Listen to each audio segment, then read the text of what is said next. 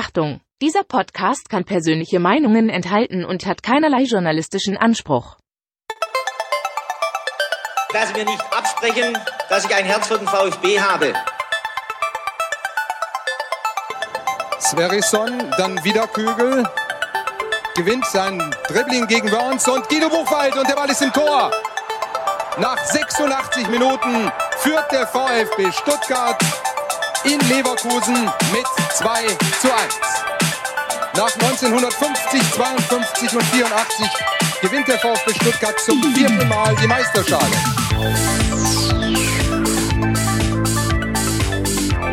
Jetzt müsste der Ball endlich noch einmal hereinkommen. Jetzt kommt er weit nach hinten. Da Hitzelsberger!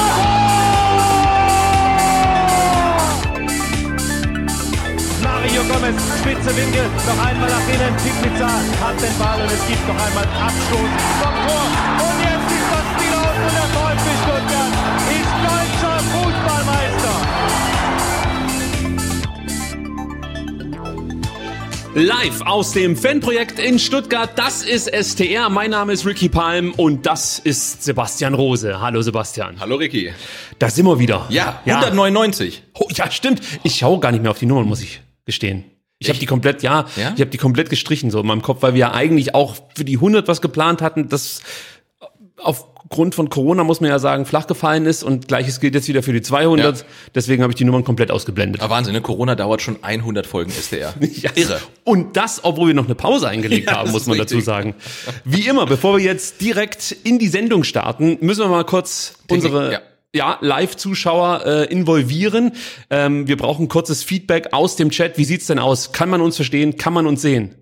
Und vor allem beides gut. Das wäre jetzt eine wichtige Information, die ihr uns zukommen lassen könntet. Genau, schreibt's kurz bitte in den Chat. Also von unserer Warte aus passt alles. Wir sehen uns sowieso, aber wir sehen uns auch äh, im Kontrollbildschirm und äh, ihr solltet uns auch hören und auch alle Kameras sollten funktionieren. Ähm, wenn dem so ist, dann schreibt's bitte kurz rein, denn dann können wir so richtig durchstarten. Genau, und wir nutzen jetzt einfach mal ähm, die Gelegenheit und bedanken uns heute bei unseren Unterstützerinnen. Letzte Woche ist es mir ja ähm, leider Gottes nicht gelungen, eine Liste zusammenzutragen. Diesmal habe ich eine Liste zusammengetragen.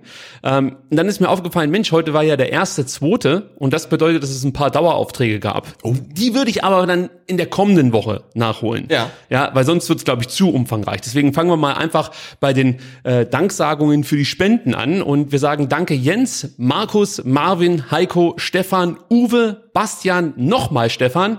Und nochmal Stefan, Sascha und Alexandra. Natürlich geht auch ein großer Dank raus an alle Patreon-Supporterinnen und Supporter, stellvertretend Sebastian für 97 plus 5 und kurz vor der 100.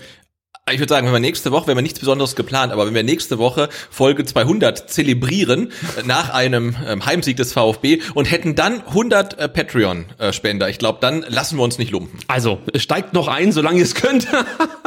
äh, unterstützt uns auf Patreon. Und ich picke mir heute mal zwei raus, die seit Tag eins an unserer Seite stehen und uns supporten. Wow. Ja, da sage ich wirklich wow. Und einen davon, den kennen wir sogar ganz gut.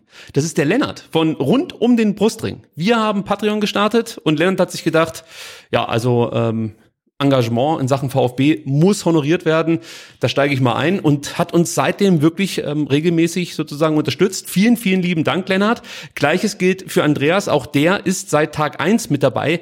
Ich bin mir nicht mehr ganz sicher, ob wir uns bei Andreas schon mal bedankt haben. Ich meine, wir hätten ihn schon mal erwähnt. Deswegen habe ich mir noch ein Fallback mit in die, in die Danksagung gepackt und zwar Dimitrios. Der ist auch schon seit Mai 2019 dabei. Auch an Dimitrios. Vielen, vielen Dank. Also Oldschool, ja, ja, cool. wenn Ja. man so lange dabei ist und so beständig, das ist schon was Besonderes. Ja, Ich hoffe und, jetzt nur, dass du jetzt keine Leute quasi aufwächst, die irgendwann mal abgeschlossen haben und das vergessen haben und gar nicht mehr hören. Wobei, die ja, hören das, ja heute nicht. Ja, die würden wir jetzt ja auch nicht mehr erreichen. Also von dem her ist es ja alles okay hier.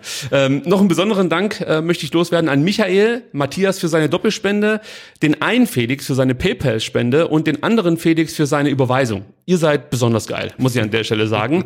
Und einen weiteren sehr herzlichen Gruß schicken Mhm. wir heute an den Peter. Peter, dein Knie ist noch mehr, ja, noch mehr im Arsch, ich sag's mal so direkt, ähm, wie das von Mo Sanko. Aber auch du wirst es schaffen. Du kommst zurück und du wirst wieder deine Jogging-Schuhe schnüren können und dann mit uns sozusagen, weiß ich nicht, Marathons laufen, äh, was gibt's sonst noch so für, für Klippen zu erklimmen?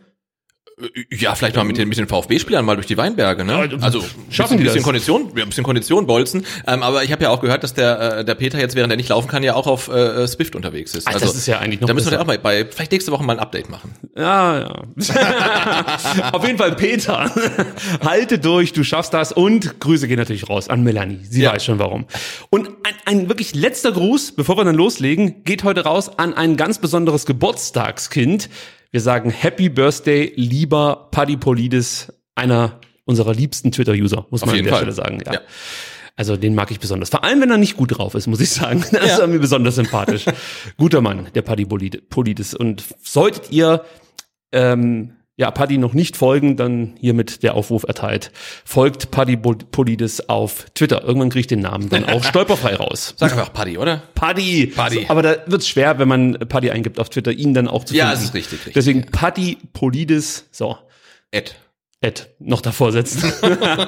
ich hatte mal einen Twitter-Account, ähm, da wollte ich einen bestimmten Namen mir aussuchen für äh, ja, ein Musikprojekt, das ich damals verfolgt habe. Es ist schon lang her, also es war, äh, weiß nicht, 2013 oder 14, also wirklich schon lang her.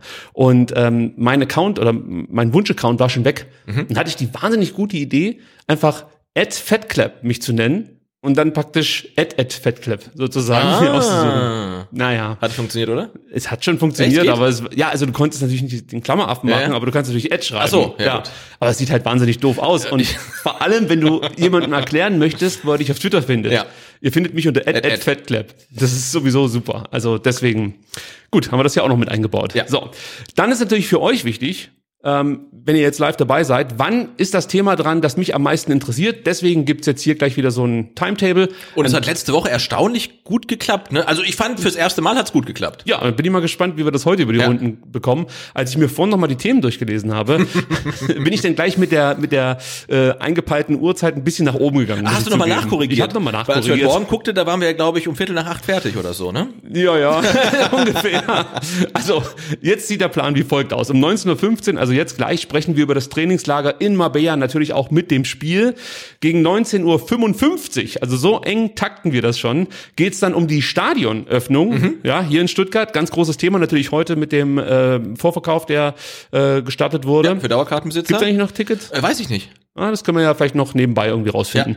Ähm, 20.15 Uhr sprechen wir über das nächste Spiel gegen Eintracht Frankfurt. Ausführ, äh, ausführliche ja, Gegnerstudien werden hier präsentiert. Ähm, gegen, ja, ich sag mal so 20.40 Uhr wird es dann das Transfer-Update geben mit allem, was ihr wissen müsst zu Thiago Tomasch und ähm, ja allen weiteren Neuzugängen, vor allem natürlich dann für die U21. Und ähm, den Abschluss bildet heute eine ganz besondere Nachricht zu Silas Katompa im Wumpa. Das sollte dann so gegen kurz nach neun über die Runde gehen. Und dann würde ich sagen, sind wir vielleicht so gegen Viertel nach neun, halb zehn fertig und können direkt nach Hause düsen und heute vielleicht unsere Familien auch noch antreffen. Ja, mal nicht schlafen sehen. Also die letzten Tage waren für mich äh, ja, brutal, muss ich sagen. Beruflich ging es mal so richtig in die Vollen, um das mal zu sagen. Und ich musste die Planungen für diese Ausgabe, also ich möchte jetzt nicht jammern, aber ich möchte es nur kurz erklären, musste ich tatsächlich auf die Nacht verlegen. Ich habe mir dann einen Wecker gestellt auf drei Uhr morgens, Oh. Oha. ja, um, um meine Artikel lesen zu können und äh, die Notizen fertig zu machen. Und ich, ich wollte damit angeben, dass ich mir Wecker heute Morgen auf Viertel nach fünf gestellt habe, noch eine Runde Rad zu fahren. Auch drin. cool. Ja, aber bin ja nicht so früh dran gewesen. Ja, also sonst würde ich es aktuell nicht schaffen. Ich hoffe, dass das nur eine Phase ist, ähm, weil also auf Dauer wird das schwer, so die Podcasts vorzubereiten. Ähm, aber äh, ja, ich ich habe die Hoffnung, dass es wirklich nur vielleicht ein oder zwei Wochen sind und das kriege ich dann schon irgendwie hin, Sebastian. Und damit sich die Leute, die uns jetzt auf YouTube äh, sehen, auch deine Erschöpfung dir anblicken, also wirklich sehen können, haben wir jetzt ja heute noch eine, eine dritte Kamera. Und ich versuche das mal gerade, pass auf. Ja, jetzt da ist sie, da bin ich Ja, ja, da bist und du, guck, jetzt da. muss ich natürlich auch Ja. so gucken. Ja, man sieht dich eigentlich, man sieht eigentlich nur das Mikrofon. Ähm, aber wir haben noch eine Kamera, die später noch zum Einsatz kommt, äh, vielleicht, wenn es noch dann funktioniert, äh, bei der äh, Vorbereitung äh, auf das Spiel gegen Eintracht Frankfurt. Die Wenn's- nächste Ausbaustufe. Die nächste Ausbaustufe, wenn es funktioniert. Also letzte Woche hatten wir ja Probleme mit einer GoPro, deswegen haben wir uns gedacht, heute machen wir was mit zwei GoPros. Gucken wir mal. Ja, also ich drücke mir selber die Daumen, dass das funktioniert, denn es würde wirklich dann ähm, noch so ein paar Möglichkeiten eröffnen, gerade was dann den Startelf-Tipp angeht. Äh, und wir hoffen, wie gesagt, wir kriegen das technisch irgendwie hin. Und wir wollen ja schon einen gewissen Mehrwert für alle bieten, die sich das auf YouTube anschauen. Ähm, trotzdem natürlich den Podcast nicht vernachlässigen, muss man mal dazu sagen. Genau. Auch da kurzer Aufruf an euch, wenn ihr das Ganze via Podcast, also Podcaster-App oder Podcatcher halt ähm, hört oder von mir ist auch auf der Seite auf unserer vfbstr.de, dann äh, lasst uns gerne wissen, wie euch das jetzt gefällt, ob ihr der Meinung seid, mh, YouTube äh, macht den Podcast an sich schlechter oder stürzt euch gar nicht? Ja, wie seht ihr das? Also wir sind da auf Feedback äh, einerseits angewiesen und wir freuen uns auch darüber, denn ganz klar, für uns ist der Audioteil der wichtigste Ja. und YouTube ist eine Spielerei. Genau. Ja, so würde ich es mal zusammenfassen. Gut, Spielerei ist ein gutes Thema. Äh, wir kommen zum Trainingslager Ja. in Die Sebastian. Spielerei in Andalusien. So sieht's aus. Und ich musste ja schon schmunzeln, ja. Man hat die ganze Woche äh, Berichterstattung mitbekommen. Zum einen vereinseigene Berichterstattung ähm, über VfB TV und natürlich dann auch von den Stuttgarter Nachrichten, von ähm, vom Kicker, äh, Bildzeitung war am Sky war auch Start. vor Ort, ne? Ach, da habe ich gar nichts mitbekommen. Ich glaub schon, sagen. ja. Okay, aber ich habe irgendwie mal ein Sky-Mikrofon gesehen, von dem her gehe ich davon aus, dass deine Information hier stimmt. Ich glaube, Daniel Galm hatte ja im äh, ZVW-Podcast einen Sky-Reporter Ah ja, äh, zu. Gast, der vor Ort war, wenn ich es richtig mitbekommen habe. Also, Ja, super. Ja. Ja, also, äh, aber wir, wir wollten ja auch da sein, aber wir haben leider keine Einladung Ich habe mir tatsächlich überlegt, eigentlich hätten wir Urlaub nehmen müssen und dahin düsen. ähm, äh, das wäre der einzige Weg gewesen, um dann wirklich direkt von dort zu senden. Und was hätten sie denn machen wollen? Mhm. Also du hättest deine Drohne mitgenommen, die hätten wir die ganze Zeit schön über den Platz äh, Ja, steigen so drei, lassen. drei Meter hoch. Wobei, nee, wenn Sascha Kalajdzic dann zum Kopfball hochsteigt, dann wird schon gefährlich. Äh, vier, vier bis fünf Meter hoch. Ja. Ja, also ich kann mir auch vorstellen, dass äh, ähm, Mafropanos irgendwie so Fähigkeiten hat, einfach nur durch Blicke diese Drohne zum Absturz zu bringen. So, so Röntgenblicke. Ja, ja. Kann ich mir vorstellen, ja. Hm. Also auf jeden Fall ähm, die Stimmung auf das äh, Thema wollte ich jetzt eigentlich erstmal abziehen.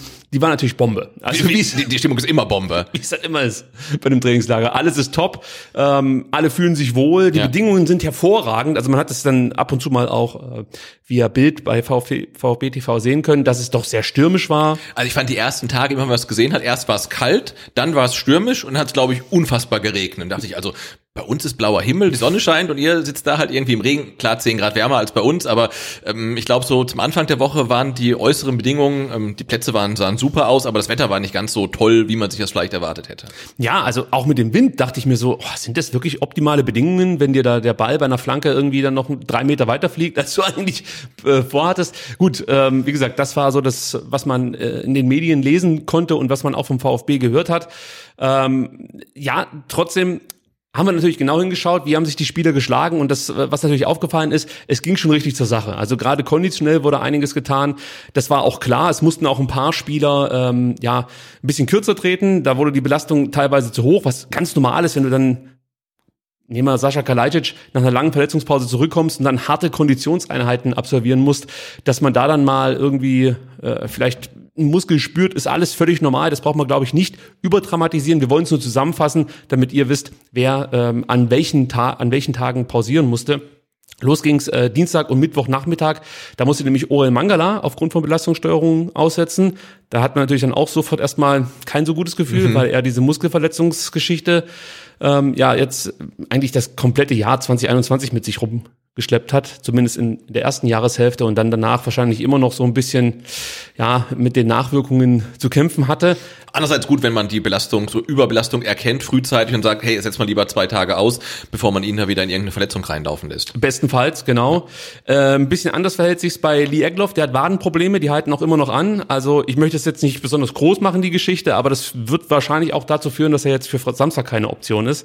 Äh, Nicolas Nathai hat äh, eine Knieprellung. Auch da müssen wir mal abwarten, wie sich das weiterentwickelt. Aber auch bei ihm würde ich sagen, Samstag, das wird wahrscheinlich nichts mit einem Kaderplatz. Äh, den können wir eigentlich auch abmelden. Also nicht komplett, sondern für dieses Spiel. Und äh, Clinton Mola hat auch weiterhin seine Hüftprobleme.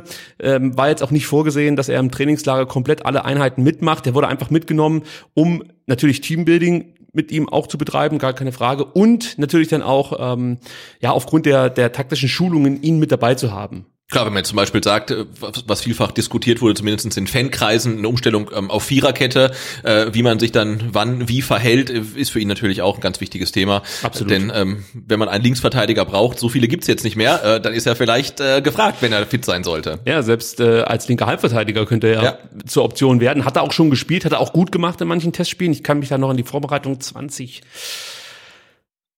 20 muss es gewesen sein, ja. Das war ein Spiel gegen Sandhausen, meine ich. Da hat er das mal gespielt und es sah echt gut aus. Und dann kam ja diese Hüftproblematik, die Arthrose, meine ich, und das war nicht besonders gut äh, für seine für seine Karriere. Äh, Die ist arg ins Stocken geraten, muss man sagen. Genau, also jetzt schnelles Urteil zu Clinton Muller, aber man sieht, glaube ich, bei ihm schon, dass die nicht die Qualität äh, sein Problem ist, sondern eher die Physis und die Verletzungsanfälligkeit, die er hat und vermutlich ja nur ein Problem, das er hat und das ist halt ein richtig großes, was ihn nie so richtig in Schwung kommen lässt und da kann man hoffen, dass er das irgendwie äh, mal los wird, diese leidigen Hüftprobleme.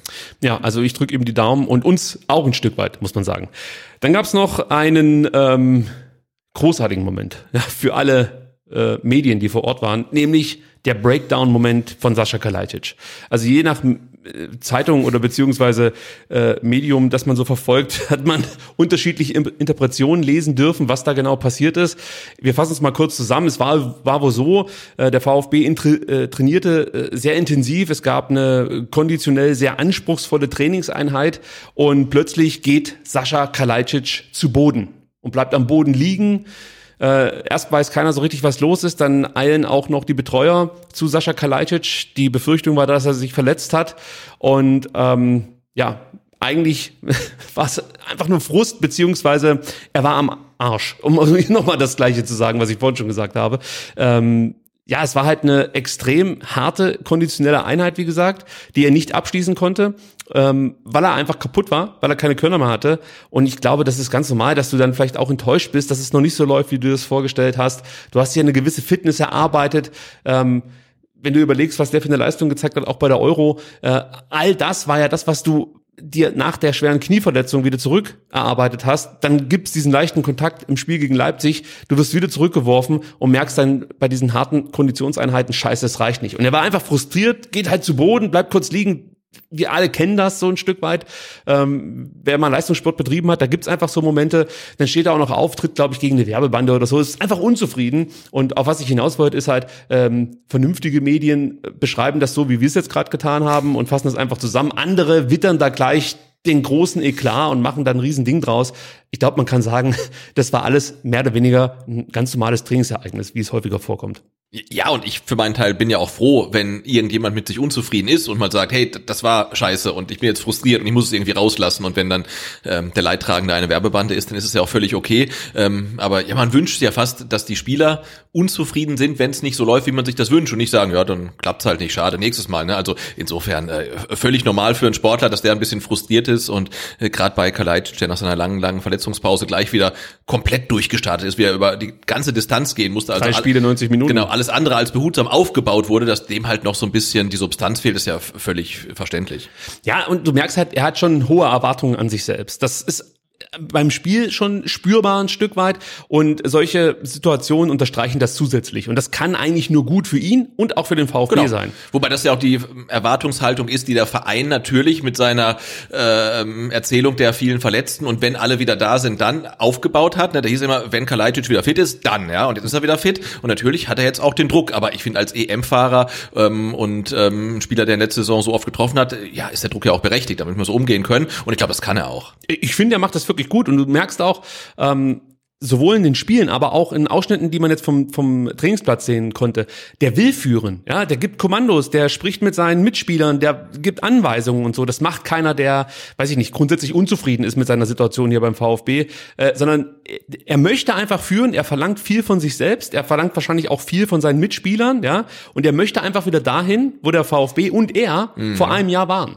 Und das merkst du einfach und diesen Anspruch hat er. Und ähm, von dem her äh, braucht man das, glaube ich, jetzt hier gar nicht äh, breiter treten.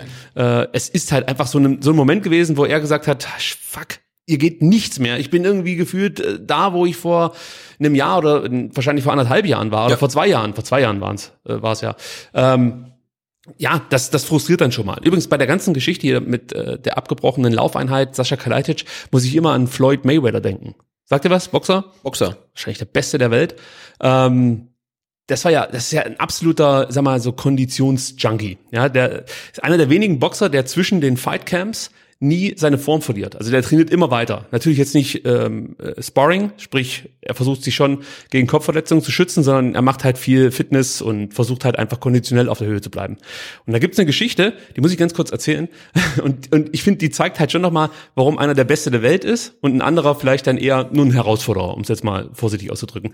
Ähm, die haben sich mal äh, die Freiheit gegönnt, an irgendeinem Abend in einen seiner Clubs zu gehen, in Las Vegas, der hat ja so Stripclubs und so einen Scheiß.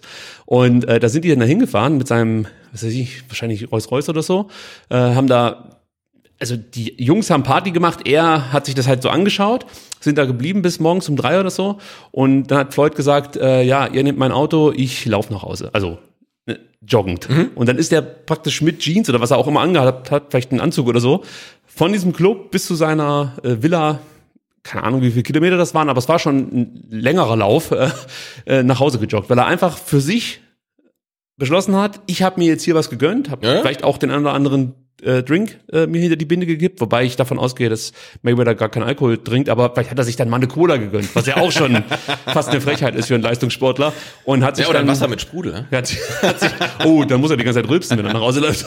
Aber gut, ähm, ja, dann hat sich gedacht, jetzt äh, jogge ich nach Hause und da habe ich gedacht, das ist schon eine geile Siegermentalität. Ja. Und da muss ich auch an Mike Tyson denken. Sorry, wir reißen gerade den Zeitplan, aber ich muss es kurz nochmal erzählen.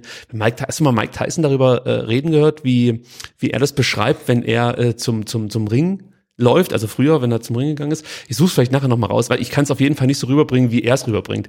Aber wenn er dir das so erzählt, nimmst du es ihm A ab, ich suche es vielleicht mal raus, und B, und B, ähm, macht sie auch ein bisschen Angst.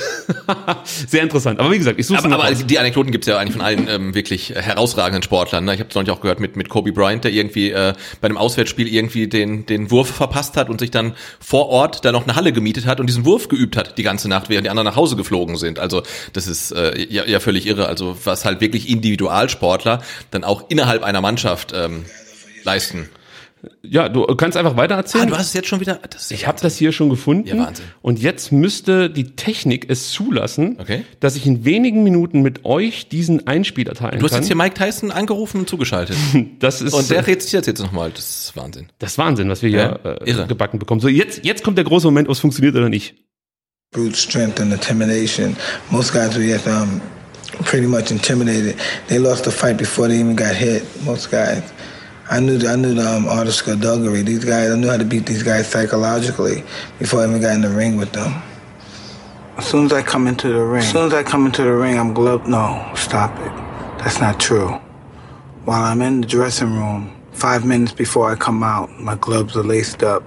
I'm breaking my gloves down. I'm, bro- I'm pushing the lever at the mal. back of my glove. I'm breaking the middle of the glove so my knuckle could pierce through the leather. I feel my knuckle piercing against the tight leather gloves on the Everlast boxing gloves. Muss I es come auch out sehen, with glaub ich. supreme confidence, but I'm scared to death.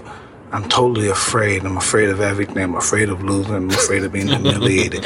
But I'm totally confident. The closer I get to the ring, the more confidence I get. The closer, more confidence I get. The closer, more confidence I get. All during my training, I've been afraid of this man. I thought this man might be capable of beating me. I've dreamed of him beating me. But that, but I always stayed afraid of him. But as closer I get to the ring, I'm more confident. Once I'm in the ring, I'm a god. No one could beat me.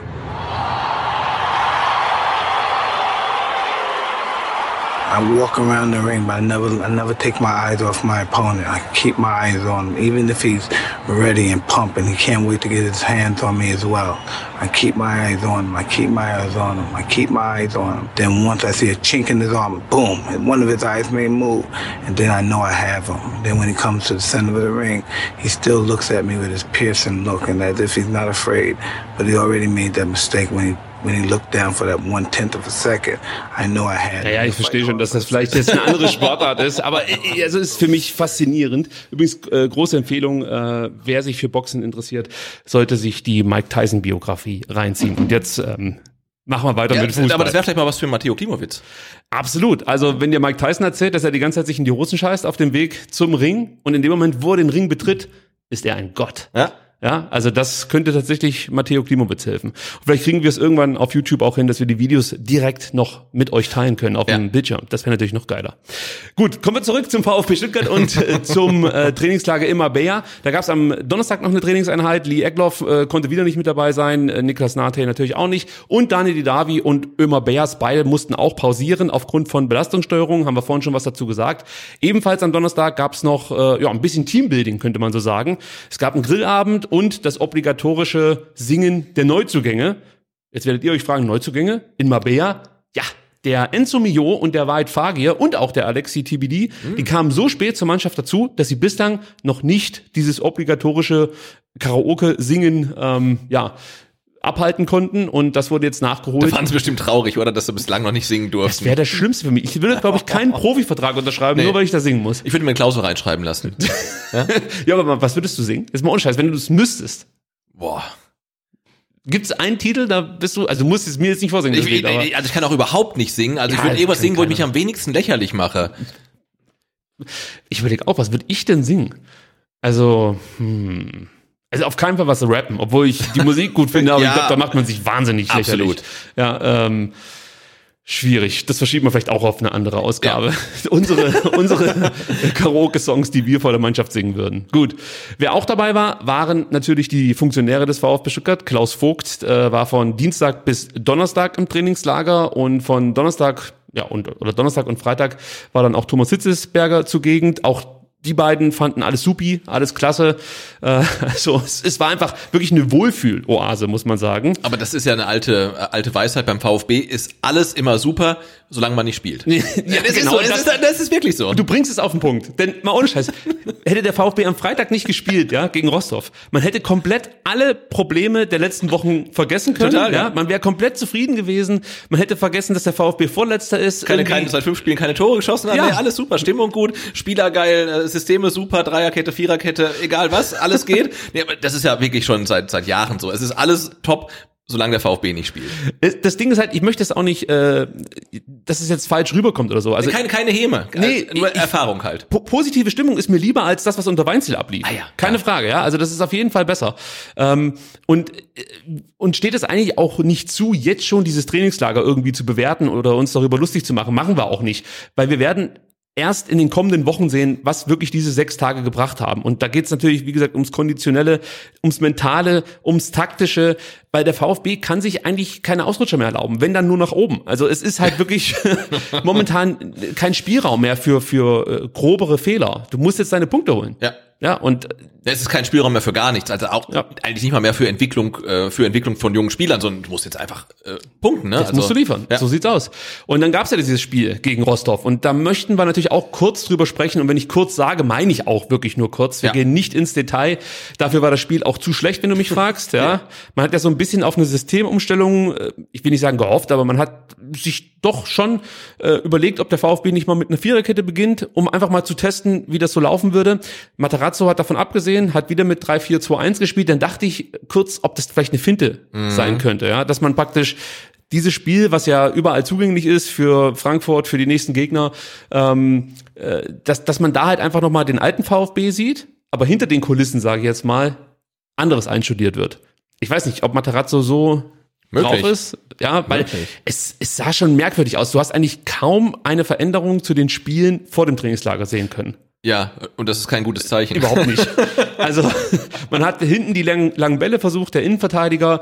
Du bist oft über die Flügel ausgewichen. Führig sollte dann den Ball über die Halbräume ins Zentrum bringen. Im, äh, Im Sturm hast du halt gemerkt, okay, es macht schon einen deutlichen Unterschied, ob Sascha Kalajdzic im Sturm steht oder Wahrheit Fagir.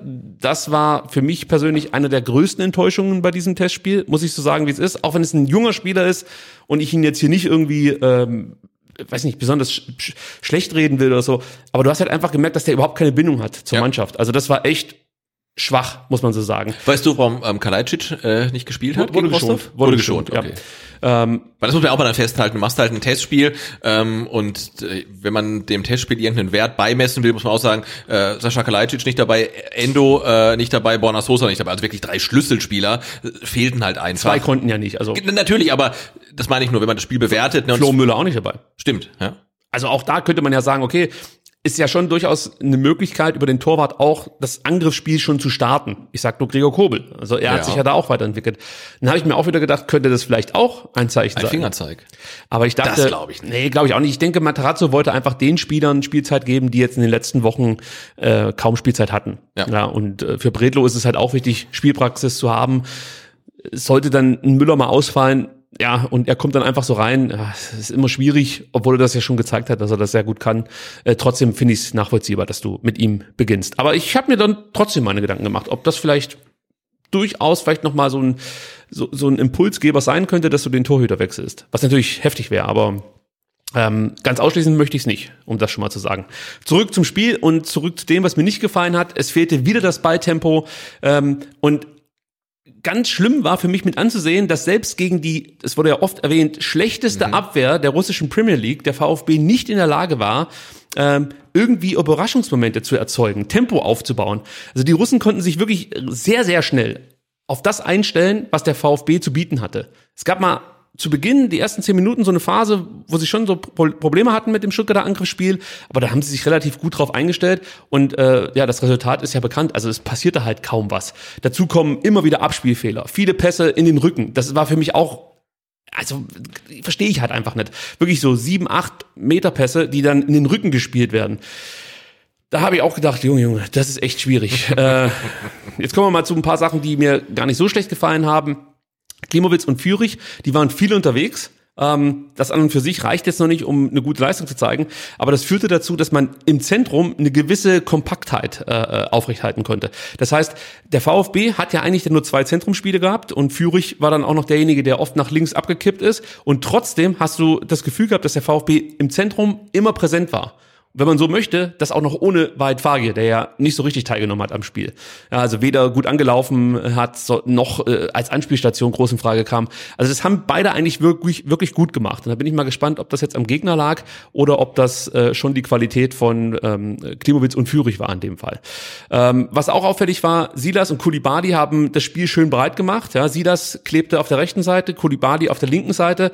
Davon hätte ich mir vielleicht noch ein bisschen mehr erhofft. Silas hat das teilweise in Phasen ganz gut ge äh, gemacht. Bei Kulibadi hat es wieder nicht so gut funktioniert. Auch hier wieder nicht immer die Räume richtig erkannt, meiner Meinung nach. Da muss er manchmal früher starten. Es gab mal einen, so einen tollen Pass von Ito in den freien Raum und äh, ich glaube, der Abwehrspieler hat es vor Kulibali gemerkt, dass jetzt der Ball in diesen Raum äh, gespielt wird. Und das sind halt so Dinge, ja, wenn du sagst, darauf möchte ich jetzt achten, da möchte ich im Trainingslager dran arbeiten und dann klappt das im ersten Testspiel nicht. Ich, muss man vielleicht auch noch dazu sagen, es ist ein Testspiel nach einem harten Trainingslager, ja. Und natürlich sind die Beine schwer und wir kennen die ganzen Floskeln.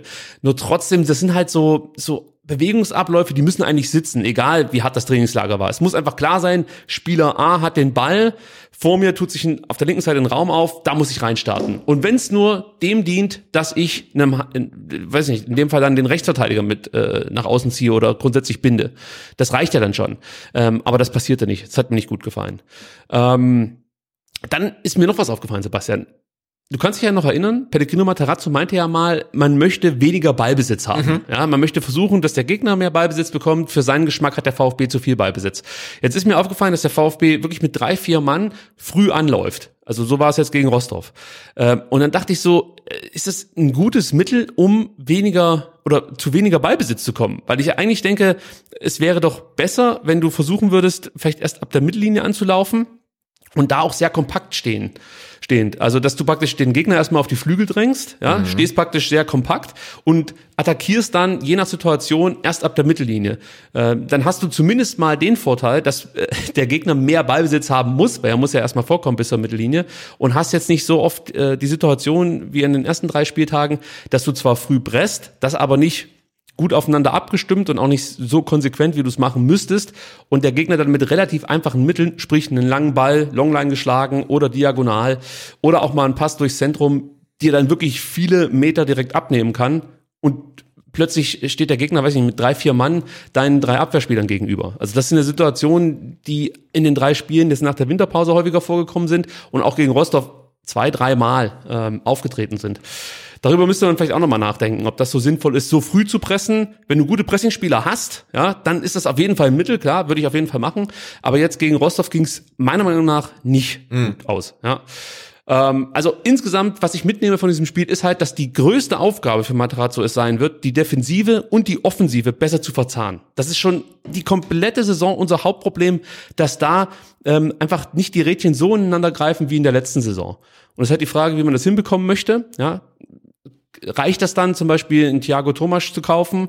Ist er dann in der Lage, das schon irgendwie zu bringen? Oder müsstest du jetzt nicht irgendwie ich weiß nicht, einen, einen sehr spielintelligenten Achter verpflichten. Schwer zu sagen. Also ich gehe davon aus, dass Missentat und, und Matarazzo das besser einschätzen können als ich. Ähm, ja. Klar, und die grundsätzliche Frage ist, ist das ein Problem, das man am 21. Spieltag überhaupt noch lösen kann? Oder muss man sagen, äh, nee, das, das schleppen wir jetzt halt durch, weil das ist so essentiell, ähm, das kriegen wir nicht mehr gefixt äh, jetzt in der, im letzten Drittel ähm, der Saison. Ja, er sagt ja immer, also der Matarazzo, ähm, Prinzipien sind ihm wichtig. Und die müssten ja da sein. Ja, ja eben. Genau. Ja, und das, und das fehlt mir so ein Stück weit dass ich dann in solchen Situationen, wie von mir gerade beschrieben, äh, diese Prinzipien erkenne. Weil das mache ich mir schon, äh, oder die Mühe mache ich mir schon, dass ich da immer ein Blatt nehme und mir Dinge aufschreibe, die sich immer wiederholen, je nachdem, ähm, wie der VfB ange angegangen wird, also wie er gepresst wird, oder auf der anderen Seite, wenn der Gegner im Ballbesitz ist, wie der VfB dann presst. Oder grundsätzlich, wie es läuft nach Balleroberungen in der eigenen Hälfte oder in der gegnerischen Hälfte. Und da sehe ich, dass mein Zettel für die Prinzipien gegen den Ball und auch mit Ball, äh, die fallen deutlich kleiner aus als noch in der letzten Saison. Mhm. Ja, also das passt irgendwie nicht richtig zueinander. Also ja da muss man noch dran arbeiten, um es mal vorsichtig auszudrücken. Gut, lass uns noch ganz kurz auf die Tore schauen. In der 18. Minute gehen äh, die Russen ähm, in Führung. Daniel Glebov trifft zum 0 zu 1. Äh, die Entstehung war auch wieder so eine typische Situation, wie wir es schon mehrfach gesehen haben in der Saison. Der Gegner verlagert, noch nicht mehr besonders schnell, aber er verlagert. Das führt dann direkt zu einer Unordnung in der Stuttgarter Defensive. Der Rückraum wird wieder nicht gut verteidigt. Dann gibt's halt den Abschluss aus der zweiten Reihe. Das Ding geht nicht immer so rein. In dem Fall geht's rein. Das Problem war eigentlich das, was davor passiert ist. Der Abschluss Abschluss war ein Sonntagsschuss, sage ich jetzt mal. Ja. Aber dann steht es halt 0-1. War natürlich für Rostov super, weil ich dachte, nun, verteidigen wir jetzt erstmal. ähm, andererseits war es für den VfB gut, weil genau darum geht's ja, dass man sich Torchancen erarbeitet und auf der anderen Seite dann bestenfalls auch welche verwandelt. Äh, Torchancen habe ich jetzt persönlich nicht allzu viele gezählt. In der 38. Minute hatte Makarasor äh, eine Möglichkeit nach einer Führich-Ecke, als er zum Abschluss kam und eigentlich das 1-1 machen muss, aber Pech hatte, möchte ich mal so sagen. In der 52. Minute war es Ito mit einem Kopfball nach einer Ecke. Da geht der Ball knapp über das Tor. Ansonsten gab es ein paar Halbchancen. Ja, und dann mussten wir bis zur 87. Minute warten.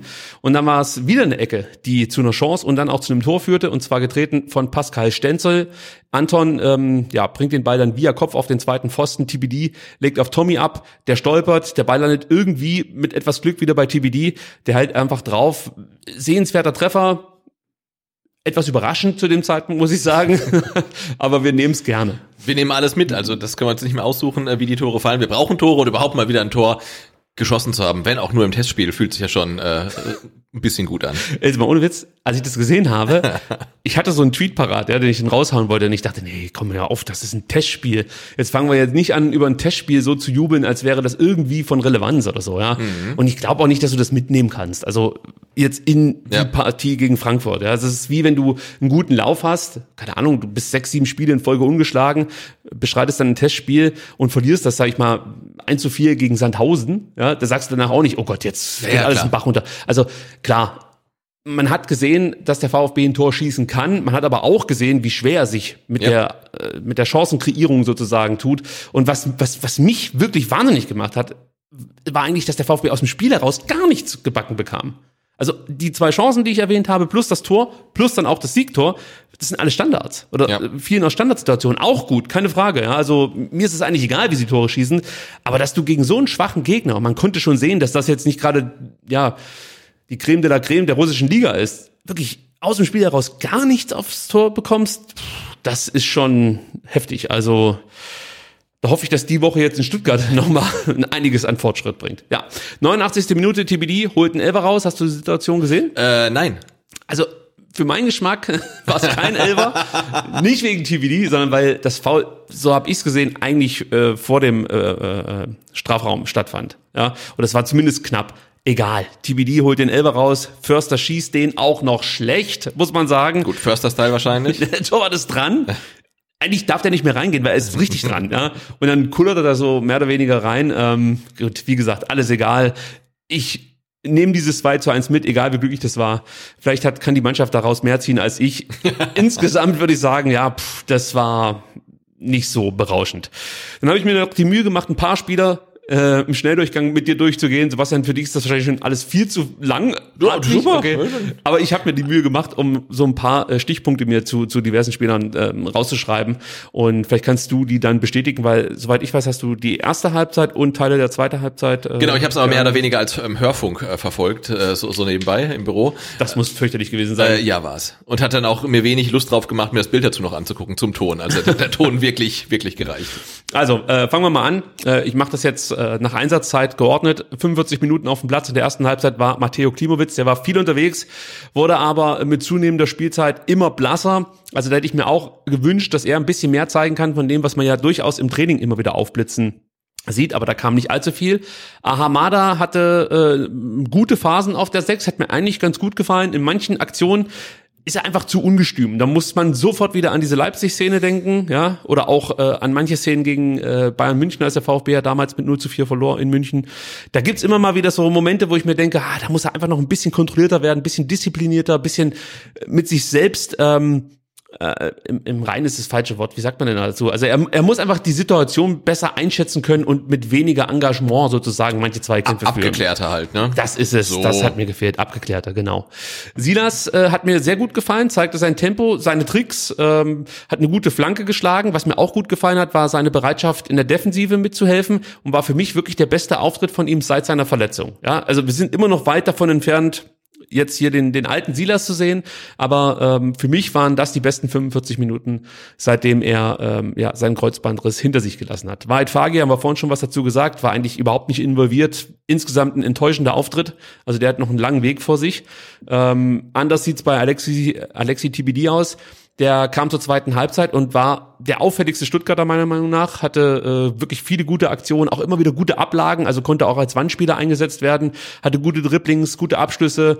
Ähm, mit ihm kam auf jeden Fall das Tempo sozusagen ins Spiel.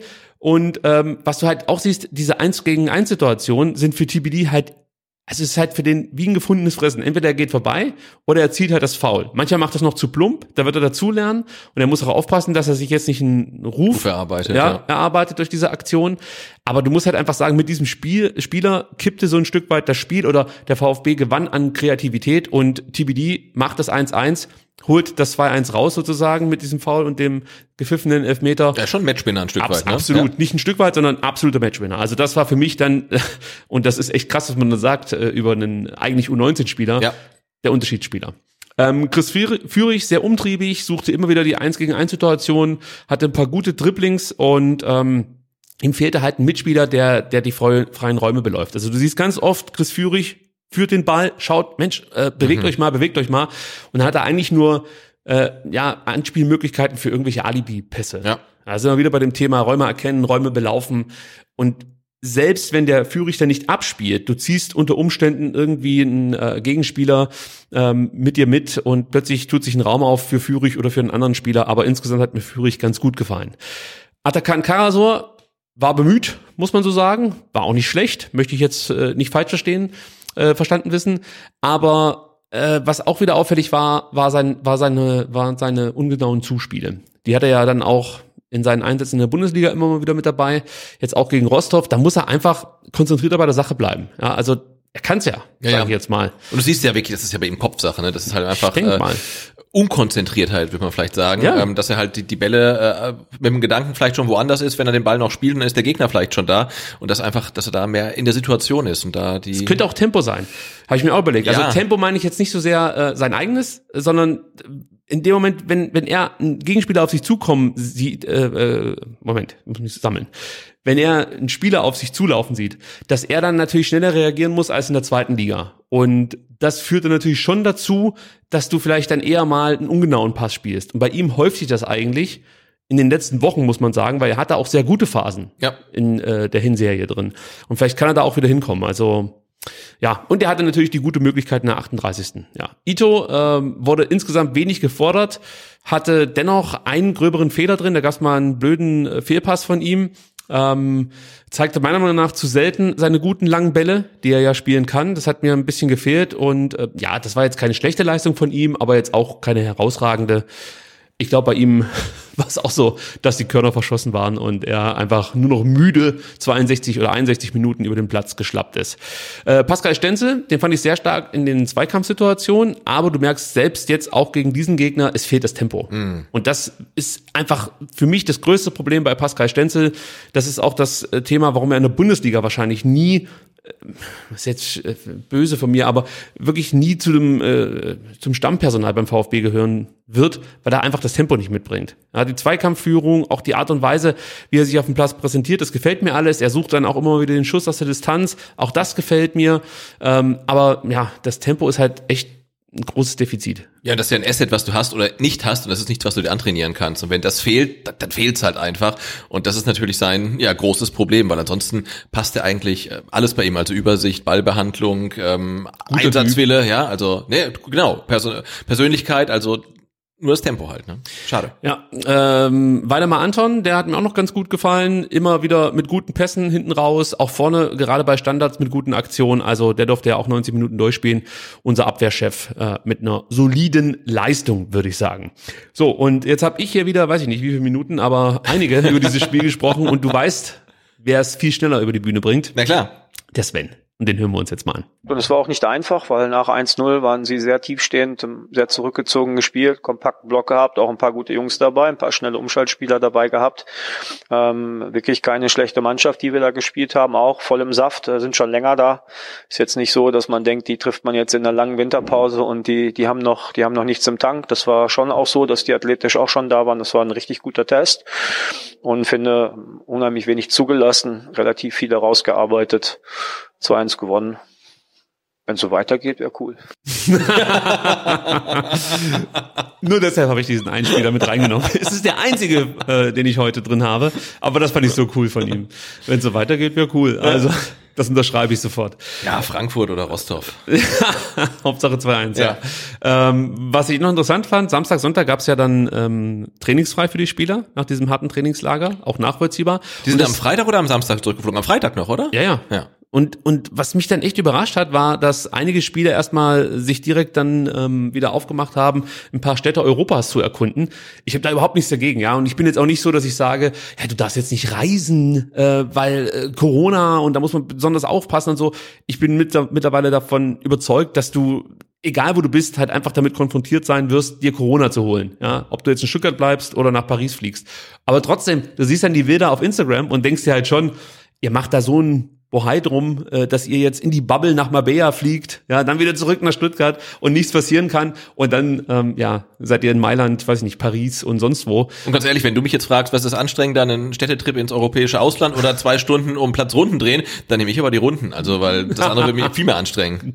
Ja, mich wahrscheinlich auch. Also ich habe auch keinen Bock auf Städtetrips aktuell unter den aktuellen Corona-Maßnahmen. Ja, aber seit gestern äh, trainieren sie wieder und soweit ich weiß, gibt's keine ähm, Ausfälle aufgrund von irgendwelchen Erkältungsbeschwerden, um es mal vorsichtig auszudrücken. Diffuse Erkältungsbeschwerden, ja. Bleibt so, ja. ähm, abschließend vielleicht noch ein Wort von unserem Coach äh, mit Blick auf das Bundesligaspiel gegen Frankfurt am nächsten Samstag kündigt Matarazzo an, wir haben viele Offensivvarianten trainiert. Ich bin hoffnungsvoll, dass sich das auch in Ergebnissen zeigen wird. Jetzt muss man sagen, Sebastian, im Spiel gegen Rostov haben wir das nicht gesehen, aber wir sind auch hoffnungsvoll, dass man es dann vielleicht gegen Frankfurt erkennen kann. Ja, du, und wenn der VfB jetzt die restlichen Spiele immer 2-1 gewinnt, ist mir auch völlig egal, wie viel Chancen man sich rausarbeitet. Und wenn sich die Gegner dann zwei äh, Tore selbst irgendwie reinschießen, ähm, Hauptsache Punkte, Hauptsache man äh, steigt ein bisschen in der Tabelle. Ja, das ganz ehrlich, das ist mir auch aktuell komplett egal, wie der VfB jetzt seine Siege einfährt oder seine Punkte holt. Ja ich bin ja vorsichtig. Also manchmal ist man ja schon mit einem Punkt zufrieden. Das ist mir alles wurscht. Es zählt jetzt wirklich einfach nur, ähm, möglichst schnell ein paar Punkte zu hamstern und von Platz 17 wegzukommen. Ja? Und vor allem sollte man aufpassen, dass der Abstand zu Platz 15 nicht allzu groß wird. Weil ich glaube, äh, selbst wenn der 16., also Augsburg aktuell, in Reichweite oder in Schlagdistanz ist, macht das schon was mit dir, wenn du auf einmal siehst, du hast auf Platz 15, ich weiß nicht, sechs Punkte Rückstand. Ja. Weißt du, also ich, ich, ich glaube, dass die meisten Spieler, die jetzt da auf dem Platz stehen, Woche für Woche, äh, nicht damit gerechnet haben, dass sie so tief im Schlamassel stecken. Auch wenn wir und der Trainer, der Sportdirektor, der äh, Vorstand alle immer gesagt haben, es geht nur um den Klassenhalt, glaube ich schon, dass du dir als Spieler nach, nach so einer ähm, Premierensaison als Aufsteiger äh, nicht unbedingt ausgemalt hast, dass du auf Platz 17 nach 21 Spieltagen Na klar, die dachten, sie sind auf Platz 13 oder 14 und jede Woche sagt einer, aber nach unten sind es auch nur sechs Punkte oder fünf, ne? aber dass sie halt die Mannschaft sind, die jetzt da unten drin steckt. Äh, das hat man nicht gedacht und ich glaube auch, wie du, dass es essentiell ist, den äh, Anschluss da nicht abreißen zu lassen, weil da sind ja noch so ein paar Kandidaten, klar mit Augsburg, äh, Bielefeld, aber dann auch diese Wundertüten wie, wie, wie die Hertha oder auch wie Wolfsburg, Wolfsburg. die jetzt nochmal alles über den Haufen werfen und Gladbach. sagen, äh, Gladbach äh, jetzt ohne Max Eberl, also äh, schwierig, ne? Auch Teams, die sich überhaupt nicht auf den Abstiegskampf eingestellt haben, jetzt da unten drin sind, äh, das kann auch ganz furchtbar nach hinten losgehen. Also deswegen ähm, bin ich auch weiter von entfernt, den VfB irgendwie aufzugeben, weil das sind so viele Teams, denen es halt scheiße geht. Äh, ja.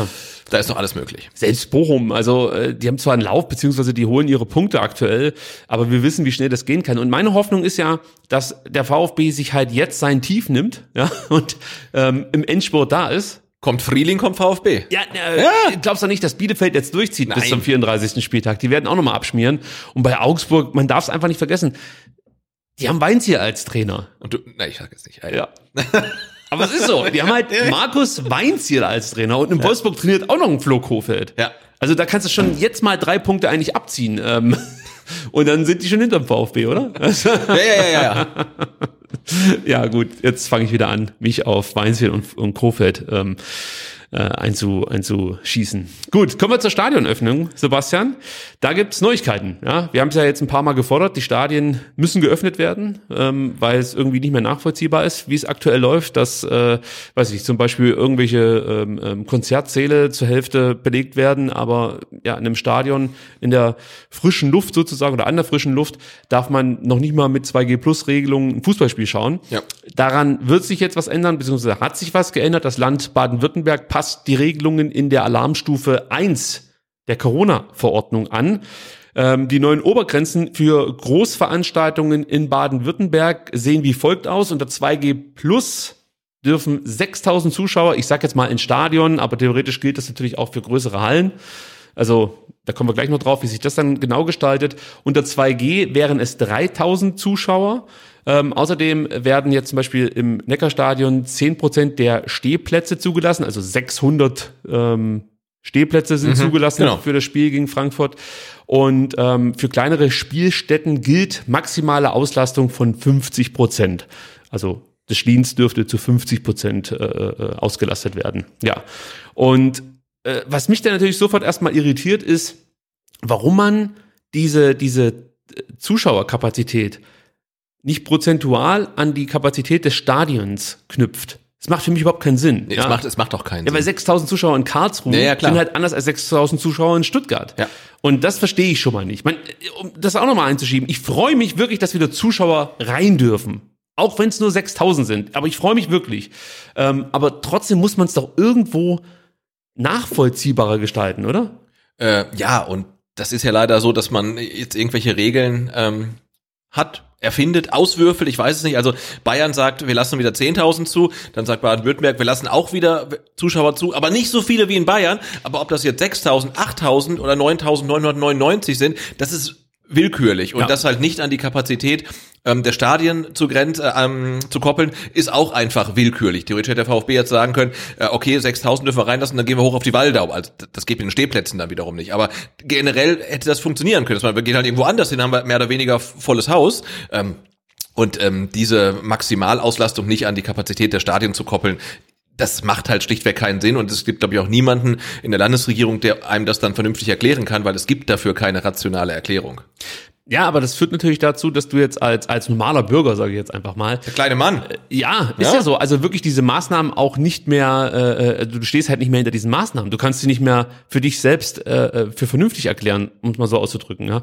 Also, weißt du, ich brauche ja ich finde es ja völlig in Ordnung, dass du jetzt irgendwie was versuchst, um Corona nicht komplett durch die Decke schießen zu lassen, äh, obwohl man sieht, okay, Omikron, ähm, da scheint es so zu sein, dass äh, die Fälle eben nicht ganz so schwerwiegend sind wie davor unter Delta. Genau, Also da dafür ist es halt weitaus ansteckend, da muss man auch wiederum festhalten. Richtig, aber man muss natürlich dann mal irgendwann sagen, okay, ähm, wie soll das jetzt hier weitergehen? Also du kannst ja jetzt nicht nochmal ein Jahr alles äh, runterfahren und dann hoffen, dass sich dann irgendwann alle langsam mal durchseuchen sozusagen, also dass die Bevölkerung durchseucht wird. Also da denke ich mir halt schon, okay, jetzt sieht man in anderen Ländern, wenn du aufmachst, ist es jetzt auch nicht so, dass dann plötzlich wieder äh, äh, ja die Mortalitätsrate so hoch steigt wie, sagen wir, in den ganz schlimmen Zeiten 2020 oder so. Also man merkt schon, dass sich da einiges geändert hat. Da- Das ist ja das Ding, dass sich die äh, Landesregierung so verhalten, als wäre es äh, 2020 und keiner wäre geimpft, ja. Und man muss ja sagen, äh, man macht alles dicht, aber wie lange? Und das sagen ja auch dann die Verantwortlichen in der Bundesliga. Ähm, Bundesliga weit. Wir brauchen noch irgendeine Perspektive, wir brauchen noch irgendwelche Ja. Kennzahlen,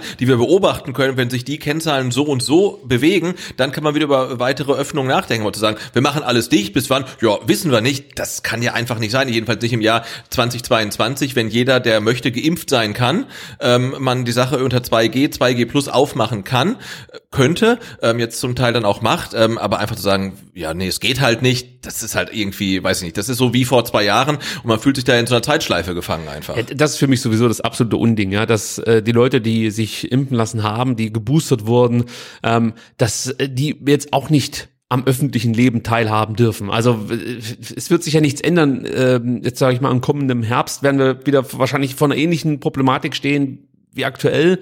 Ähm, und du wirst jetzt auch nicht durch irgendwelche pastellfarbenen Plakate Leute dazu bringen, dass sie sich impfen lassen. Ist ja komplett bescheuert. Also wenn die Plakate siehst, diese Werbeaktion, ich meine, ganz ehrlich, du arbeitest in der Werbebranche.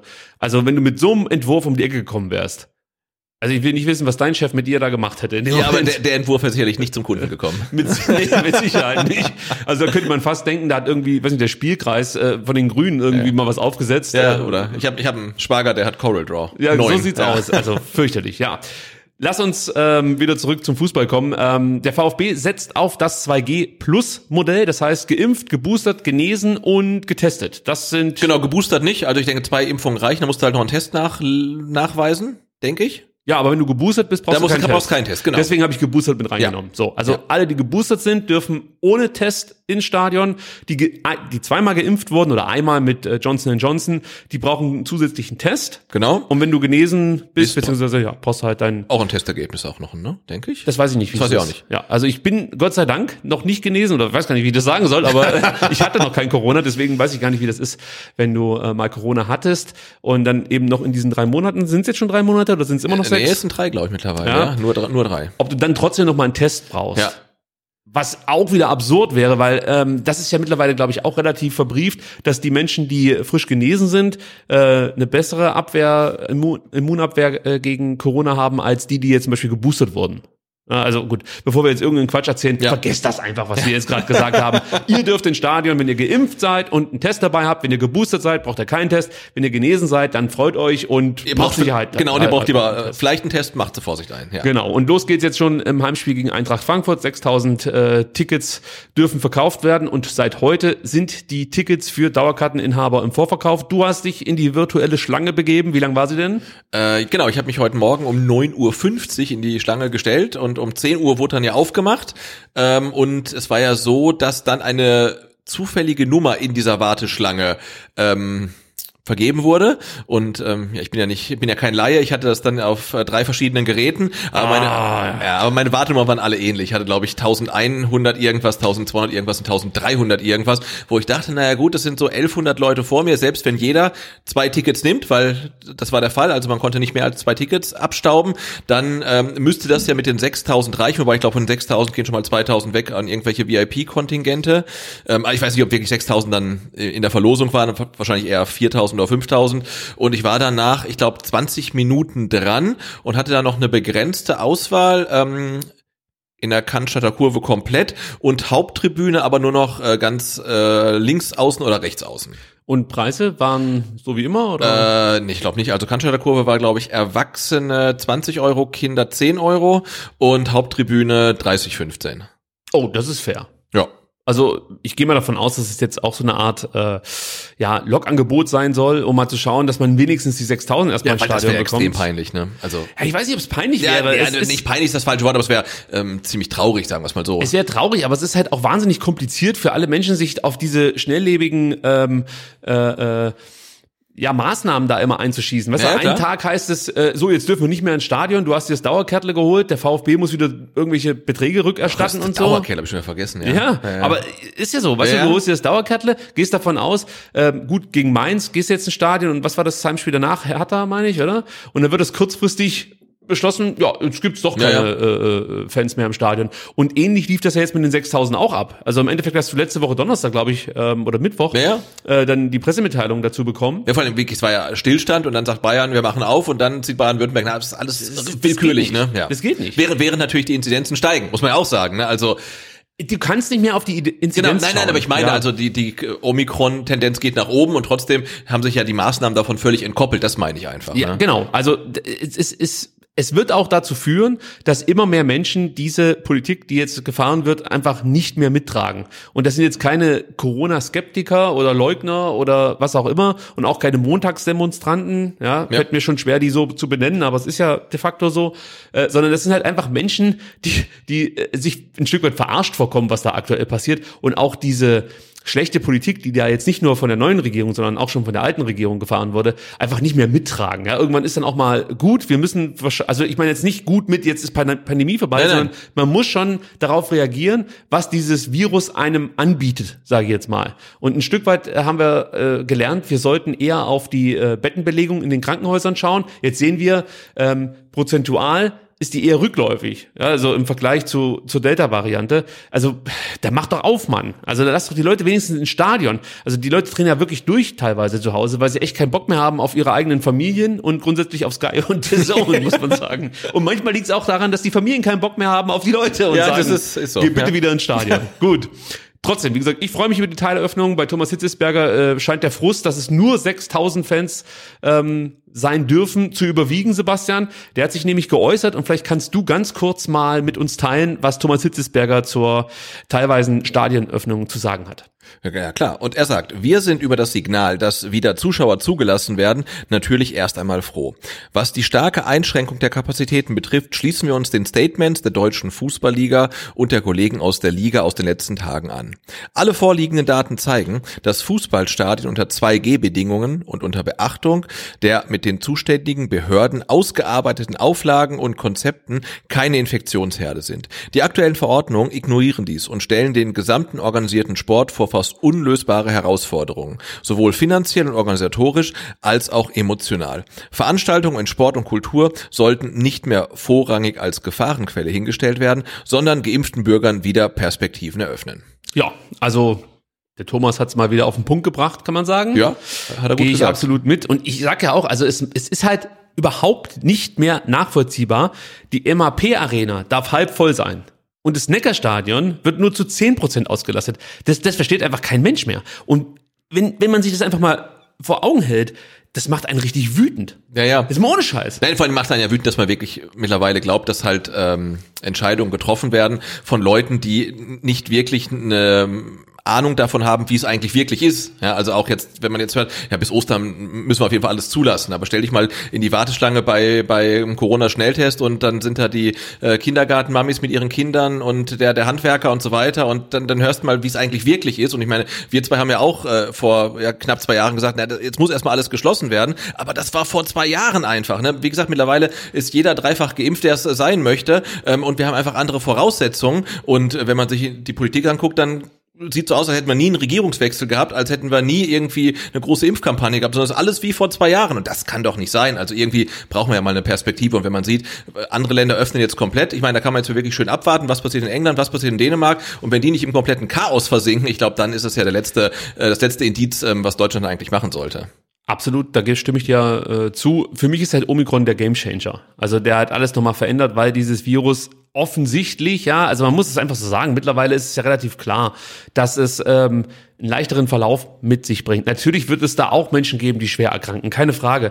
Aber eigentlich ist Omikron sozusagen ähm, gut für die Entwicklung ähm, der Corona-Pandemie. Genau, da, dafür sieht man halt, dass natürlich sich auch ähm, dreifach geimpfte Leute jetzt reihenweise anstecken, Ja. aber mit keinen Symptomen oder leichten Symptomen. Und das ist jetzt vielleicht wirklich dann, das hat ja Herr Drosten gesagt, der Zug, auf den man halt aufspringen muss. Aber wenn zum Beispiel Omikron das Ursprungsvirus gewesen wäre, hättest du ja niemals so ein Hackmack Genau, veranstaltet. Und eigentlich müsste man jetzt wirklich langsam mal zurückfahren. Und du gießt natürlich auch immer wieder Öl ins Feuer, ähm, wenn es darum geht, dass, dass Leute seit, seit mittlerweile Monaten ja gegen diese Maßnahmen demonstrieren, die jetzt natürlich, wie gesagt, immer mehr äh, auch Zulauf bekommen, weil es immer weniger Leute nachvollziehen können, was da aktuell politisch für eine Linie gefahren wird. Genau, wobei ich glaube, ich ganz weit davon entfernt bin. Mich Nein, aber du, noch, ja. aber du weißt ja, wie es Ja, läuft. natürlich, ja, ja. Also ich bin da auch weit von Ja, ja. entfernt, mich mit denen äh, zusammenzutun. Aber ich kenne halt ganz viele Leute, die sagen, ja, also irgendwo kann es ja nicht sein, da muss schon, da muss ich schon mal auf, auf Straße gehen. So, und die sagen dir auch, ja, ist mir eigentlich scheißegal, wer da mit mir läuft. Ich habe keinen Bock mehr, weil die unter Umständen ihr, ihr Restaurant nicht äh, vernünftig betreiben können oder andere äh, äh, Shops oder so, weiß ich nicht, Shop, ich glaub, mittlerweile Einzelhandel ist ja kaum noch betroffen, meine ich. Außer halt mit der Umsetzung diversen Ja, diverse gut, Sperrstunde ist auch, auch, so. auch wieder weg. Aber ich finde es auch gut, ähm, dass ähm, Thomas Hitzesberger auch jetzt nicht nur den VfB nimmt und auch nicht nur die äh, Fußballmannschaft, nicht nur die Bundesliga, sondern wirklich auch alle ähm, Sportvereine äh, über den Fußball hinaus und auch die Kultur. Und ich denke, da muss man jetzt einfach dann an, an breiter Front dafür ähm, einstehen, dass es halt wieder irgendwie weitergeht und dass man irgendwie eine Perspektive hat. Aber so ist es gerade tatsächlich sehr, sehr frustrierend. Ja, für die Bundesligisten ist es halt schwer, da äh, jetzt gebündelt gegen vorzugehen, weil natürlich, ist, natürlich, genau ja. die Corona-Schutzverordnungen Ländersache sind und das erschwert es dann halt, den Bundesligisten da einheitlich aufzutreten. Trotzdem gibt es ja jetzt den ersten Bundesligisten, der äh, gegen die Corona-Beschränkungen klagt. RB Leipzig. Aktuell dürfen in Sachsen nur 1000 Zuschauer ins Stadion und in Sachsen gilt die aktuelle Corona-Schutzverordnung bis 6. Februar. Die neue Verordnung wird jetzt gerade ausgearbeitet, sollte eigentlich heute beschlossen werden und die gilt dann bis zum 6. März. Und zunächst war auch in dieser Verordnung wieder eine Beschränkung auf 1000 Fans vorgesehen. Es gab aber schon die Einschränkungen, ähm, ja, von, ich weiß gar nicht von welchem Gericht, muss ich mal nachgucken, ob ich mir das notiert habe. Ähm, die Landesregierung in Sachsen, nur das habe ich mir notiert, muss diesmal detailliert erklären, warum nur 1000 Fans ins Stadion dürfen. Und das ist so ein kleiner erster Achtungserfolg, weil man dann zumindest mal erfährt, warum Ja, ja. eben jetzt Genau, nur- warum eigentlich, Ja, ne? ja. Ja. Und äh, das führte dann dazu, dass sich die Land Landesregierung dachte, ähm, komm, dann bieten wir doch einfach mal den Vereinen in Sachsen die Möglichkeit an, äh, vielleicht doch 25 Prozent Zuschauer ins Stadion zu lassen. Genau, also, und ich meine, da sieht man ja auch, dass diese Werte eigentlich keinerlei wissenschaftliche Grundlage haben, weil Sind gewürfelt. Genau, jemand sagt, äh, ich glaube Leipzig wollte 50 äh, Prozent, jetzt sagt man, komm, wir geben euch 25, wahrscheinlich äh, feilschen so und landen dabei 33,3 Prozent oder so, aber das äh, zeigt ja auch, äh, dass diese Werte keinerlei Grundlage haben. aber das ist halt scheiße. Also in Natürlich, dem Moment, ja. wo irgendein Gericht sagt, ihr müsst das belegen, müsste, da, da, die müssten das gar nicht sagen, sondern es müsste eigentlich schon in der. Ursprungsverordnung drinne stehen, warum das so ist. Aber es ist wirklich so, wie du sagst, die kriegen dann jetzt wahrscheinlich diese Vorgaben und denken, scheiße, äh, das wird jetzt schwer, da sich was aus den Rippen zu äh, schneiden.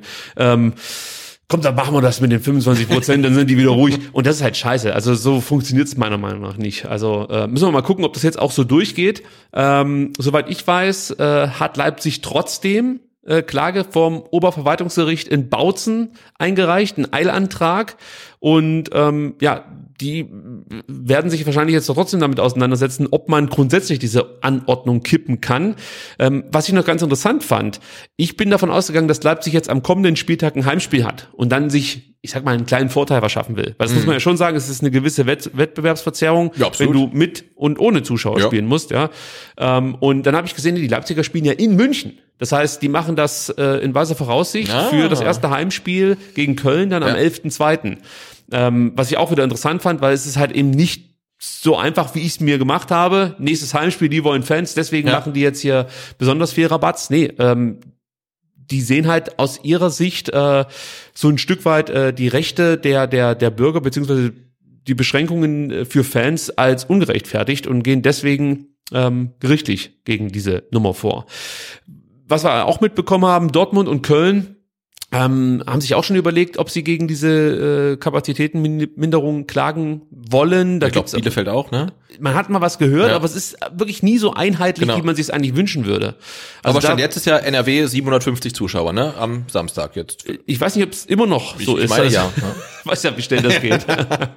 nee, also es ist halt äh, glaube ich schon, das wäre sinnvoll, wenn sich die Vereine da irgendwie zusammentun könnten. Klar, man kann das nicht zusammen sozusagen vor einem Gericht dann vortragen, aber es hat halt dann schon noch mal mehr Sprengkraft. Ja, also die Symbolpolitik Ja. fu- funktioniert ja in die eine und in die andere Genau, Richtung. also ich finde, die, die 18 oder 36 Vereine zusammen mit der DFL müssten eigentlich äh, eine Meinung haben, ein Statement haben, ein Papier haben. Wie dann die Länder das handhaben, ist ja wieder tatsächlich Ländersache. Ähm, aber ich finde, die DFL mit ihren Clubs sollte da eigentlich äh, einheitlich auftreten. Aber äh, es scheint ja so zu sein, als ob sich in die Richtung jetzt einiges tut. Ja, der VfB überlegt noch, ob man klagen soll, äh, hat man gehört. Ähm, man möchte wohl nicht alleine vorangehen, sondern sucht Verbündete in Baden-Württemberg. Du hast es vorhin schon gesagt, man sollte es vielleicht nicht nur auf Fußball beschränken, sondern allgemein Sport, Kultur. Ähm, und ich denke mal, der KSC oder auch Freiburg und auch Hoffenheim werden auch bei Hoffenheim weiß man es tatsächlich nicht, ob die so brennend äh, an mehr Zuschauerkapazität interessiert sind, weil ich meine mich zu erinnern, dass als die Stadien offen waren, da teilweise erschreckende Zuschauerzahlen äh, vermeldet wurden. Sei es drum, aber du wirst da schon ein paar Vereine finden, die mit dir zusammen dann auch ja mal ähm, beim Landesfürsten sozusagen anklopfen, was da eigentlich Phase ist. Genau, aber da haben wir ja auch, oder ist ja auch, ähm, kann man sich ja auch denken, dass das nicht ganz so einfach ist, ähm, wenn man als VfB da auftritt, da kann man ja auch nicht die Leute beschimpfen, weil man will ja auch noch was von denen, also Stichwort äh, WM 2024 und wenn es da mal darum geht, irgendwie noch einen Parkplatz zu bauen oder Stadionumrüstung, also man muss ja auch partnerschaftlich vor allem mit der Stadt irgendwie umgehen und auch mit dem Land, weil man ja früher oder später auch mal wieder irgendwas vorbringt, was man möchte. Und man muss sich da ja auch da die guten Beziehungen bewahren einfach, also da kommt man dann in den Bereich der Politik ein. Das ist ein guter Punkt, weil ich habe mir auch die Frage gestellt, ob so eine Klage der richtige Weg ist. Ja, also muss der VfB auch klagen? Und äh, klar, es geht ums wirtschaftliche Überleben, keine Frage. Also hier geht es einfach um Kohle, die der Verein dringend braucht. Auf der anderen Seite ähm, fragt man sich, kommt das in der Öffentlichkeit gut an? Weil wir hatten ja schon die Diskussion, der Fußball sieht sich ein Stück weit als was Besseres, ist immer sozusagen die Branche, wenn man davon sprechen kann, die als äh, erstes und am lautesten sch- aufschreit. Genau, aber das, ist ja, aber, aber das war 2020 einfach. ja, ne? ja, ja, klar, aber das sitzt ja bei manchen Natürlich, in den Hinterköpfen. Und es gab jetzt im Kicker eine Umfrage, ob ähm, ja die Kickerleser der Meinung seien, die äh, Bundesliga-Vereine sollten gegen diese ja, Beschränkungen klagen. Und da meine ich, äh, war der Zuspruch relativ verhalten. Okay. Es war, glaube ich, so zwei Drittel für die Klagen und ein Drittel gegen die Klagen. Würdest du jetzt auch denken, äh, Leser einer Ja, Fußball-Fachzeitschrift 90, 10 oder so, ja. sehen es vielleicht ein bisschen anders. Also auch hier könnte es vielleicht sein, ähm, dass manche Fans denken, nee, der Fußball muss jetzt halt einfach mal warten. Andere Bereiche sind jetzt erstmal dran und dann ist der Fußball einfach dran. Und was du halt auch schon angesprochen hast, äh, man hat natürlich auch eine gewisse Partnerschaft äh, miteinander. Ja, also der VfB bekommt Hilfe von von Land und vom äh, von der Stadt auch. Zum Beispiel Thema Stadionpacht, die heruntergesetzt wurde jetzt in der Corona-Pandemie kann schon sein, dass der ein oder andere das dann falsch auffasst. Ja, wenn man jetzt um die Ecke kommt und sagt, hey, ihr Penner, also so würden sie es wahrscheinlich Nein, nicht aber sagen. sagen aber- der, der, der, der Hitz kann nicht ähm, den Herrn Kretschmann anrufen und den Wüst beschimpfen. Also das wird nicht funktionieren. Nee, und ähm, man hat ja auch mitbekommen, wie das lief ähm, in Sachen Mitgliederversammlung 2021, dass da auch mit der Politik einiges äh, in Gang gesetzt wurde, dass es nicht so leicht war, das Ding durchzubringen. Und auch da könnte ich mir vorstellen, dass der VfB auch erstmal ja, sich eher bedeckt hält und abwartet und sich dann vielleicht irgendwo dranhängt.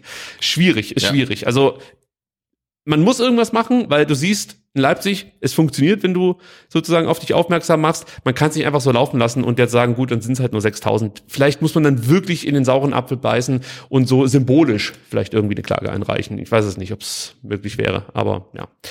Ähm, ja, und du musst natürlich, das müssen wir auch noch kurz erwähnen, du musst natürlich etwas gegen diesen Flickenteppich tun, weil eine gewisse Wettbewerbsverzerrung kommt dann einfach mit rein. Gerade jetzt im Abstiegskampf kann das brutal viel ausmachen. Und nur noch mal das Beispiel aus Sachsen zu nehmen. Du hast in Sachsen ein Stadion und da dürfen nur 1000 Zuschauer rein und 127 Autokilometer weiter in Magdeburg, in Sachsen-Anhalt, dürfen 15.000 Leute ins Stadion.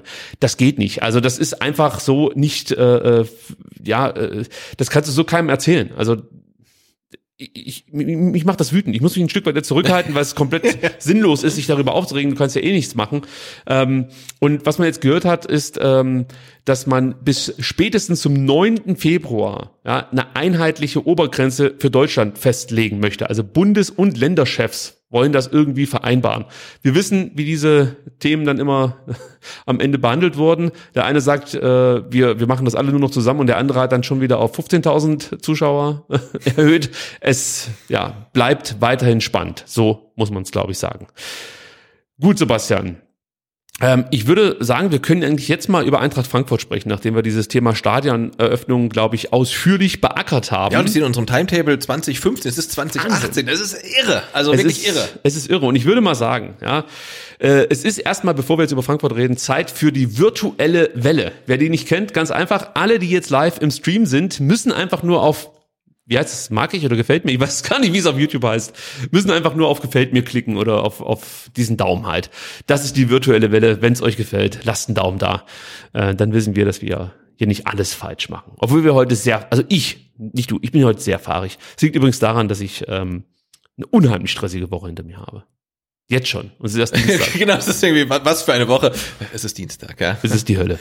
Mit mir drückt heute der Kopfhörer, erstaunlicherweise. Oh, bei Sebastian drückt der Kopfhörer. Ja, oder vielleicht ist es auch das Gehirn, ich weiß es nicht. Wie sind die Ohren gewachsen? Ja. Werden die nicht im Alter immer größer? Bestimmt. okay, schauen wir auf das Spiel gegen Eintracht Frankfurt. Dies ist kein offizieller Podcast des VfB Stuttgart.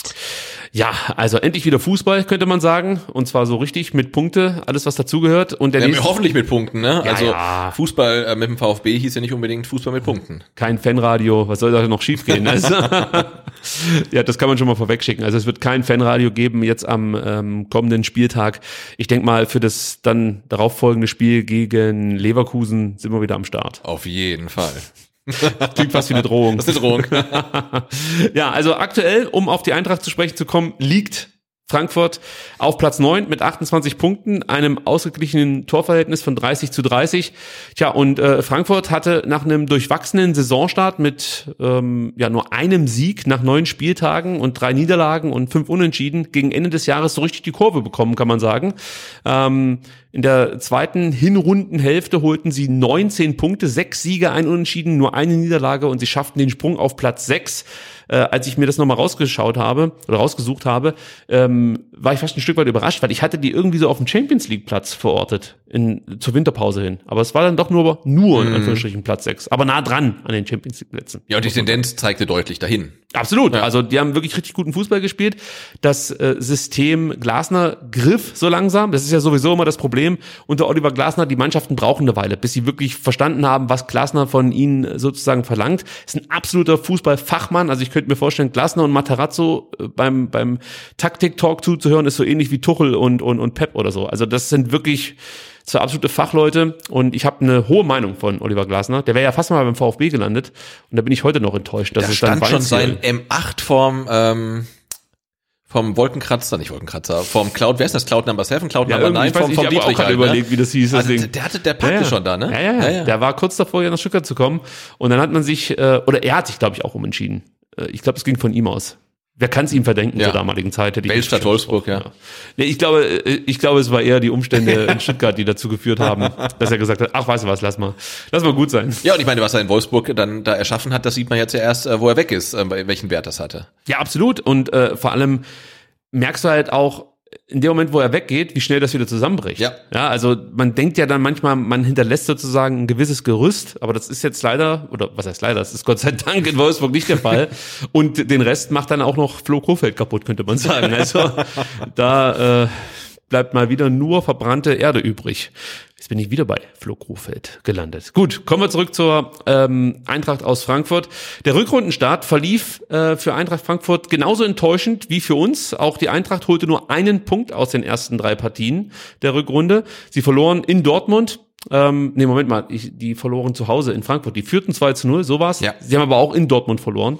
Ähm, das war dann ein 1 zu 5 damals und zum Rückrundenauftakt Stimmt, gegen ja. Dortmund in Frankfurt führten sie 2-0. Du dachtest, oh oh, die machen da weiter, wo sie aufgehört haben. Und dann kommt Dortmund zurück, dreht die Partie, gewinnt mit äh, 3 zu 2. Dann gab es ein ganz fürchterliches Spiel in Augsburg, das ging 1-1 aus. Kein Genau, schönes Spiel. Kein schönes Spiel, aber sauspannend, weil Augsburg hätte gewinnen können, Frankfurt hätte gewinnen können, ähm, Frankfurt hatte große Chancen und am Ende muss dann aber doch der äh, ehemalige Stuttgarter Ersatzkeeper von Frankfurt dann irgendwie den Punkt noch festhalten. Ja, ja. Und äh, dann gab's das, äh, ja, aus meiner Sicht wirklich das Highlight des letzten Spieltags, als Bielefeld dann relativ souverän, würde ich fast schon sagen, in Frankfurt mit 2 zu 0 gewinnen konnte. Mit dieser Weltklasse-Vorlage von äh, Wimmer. Wimmer, ja. Also das war schon auch wieder erschreckend auf der einen Seite, wie Frankfurt sich präsentiert hat, auf der anderen Seite war es auch erschreckend, wie, Bielefeld sich dort präsentiert hat. Und ähm, macht mir auch ein bisschen Sorge mit Blick auf, der, auf die Tabelle.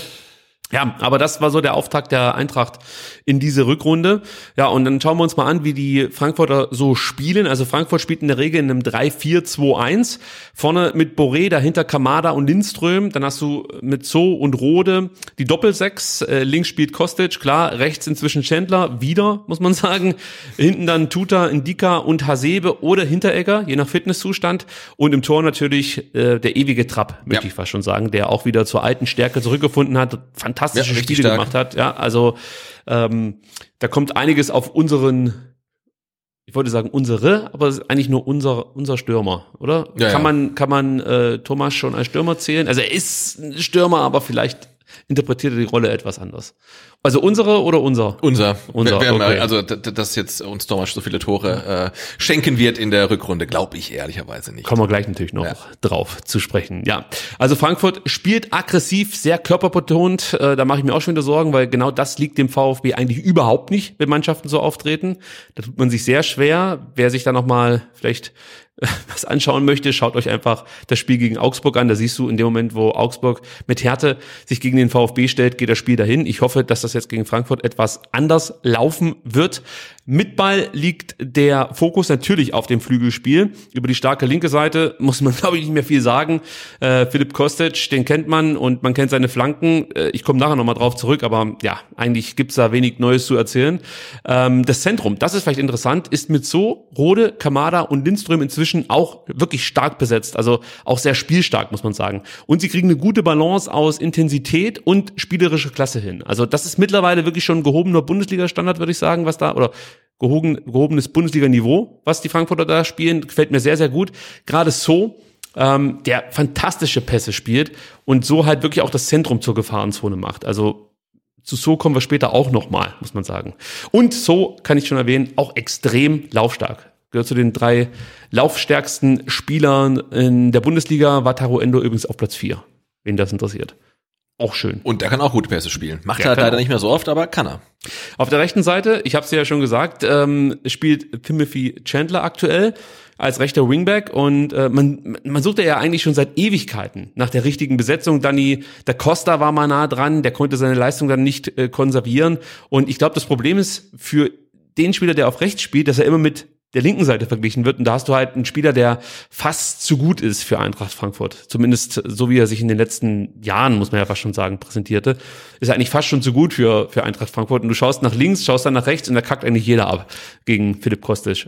Ja, wobei sie jetzt auch niemanden haben, der irgendwie, also Chandler schön und gut, aber der ist seit gefühlt 20 Jahren bei der Eintracht und war halt wirklich nie wirklich überragend. Und eigentlich, eigentlich äh, richtet sich ja jeder, äh, stellt sich jeder Gegner darauf ein, dass die Eintracht über links kommt, äh, weil Kostic halt gefühlt pro Spiel 20 Flanken reinschlägt, die du nicht verteidigen kannst, obwohl du in der Mitte eigentlich keinen richtigen Abnehmer mehr hast, seit Silber weg ist. Ähm, Und rechts ist ja wahnsinnig viel Platz deswegen. Und da müsste du einen haben, der es einigermaßen irgendwie kann, aber selbst den findet man irgendwie nicht. Und ich glaube, da wird Sosa jetzt dann nicht so viel zu tun haben.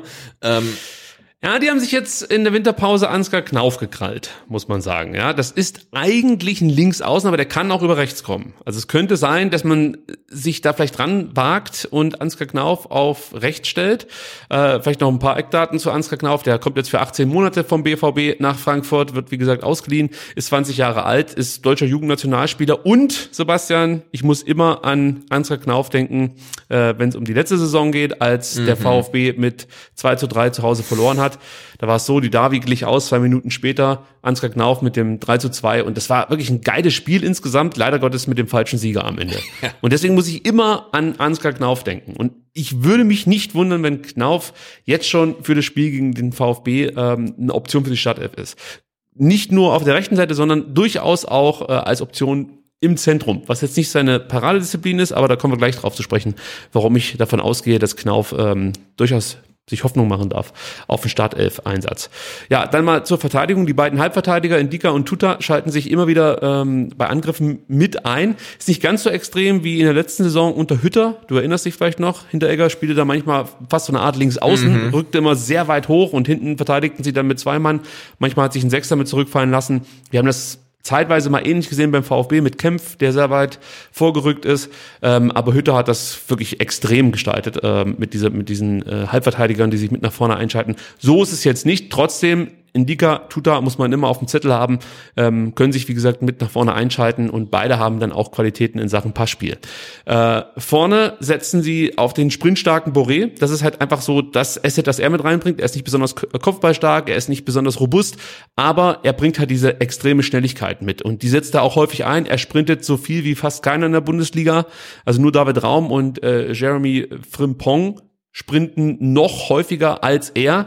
Und er kommt jetzt in dieser Saison bislang auf 569 Sprints. Und dann habe ich mal geschaut, ähm, auf wie viele Sprints kommt denn der beste Stuttgarter? Und das ist Tongi Kulibadi und er kommt auf 375. So. Okay. Ja, es hängt natürlich auch damit zusammen, dass die Offensivspieler beim VfB häufiger ausgefallen sind. Klar. So, aber Tongi Kulibali hat ja schon ein paar Spiele absolviert, Ja. kommt auf 375 Sprints. Wenn man äh, manch einen Sky-Kommentator äh, bei der Arbeit zuhört, muss man ja sagen, hört man ja ganz oft, ah, der Kulibali mit seinen Sprints und der ist so Ja, wenn schnell. es nach Sky geht, hat er 1375 Sprints. Ja, da dürfte ruhig noch ein bisschen mehr dabei rauskommen. Ja, zurück zu Raphael Boré. Der kommt in dieser Saison auf sechs Tore und fünf Vorlagen, ist damit bester Scorer der Eintracht. Also da äh, gilt es besonders hinzuschauen. Aber es gibt einen kleinen Vorteil für uns.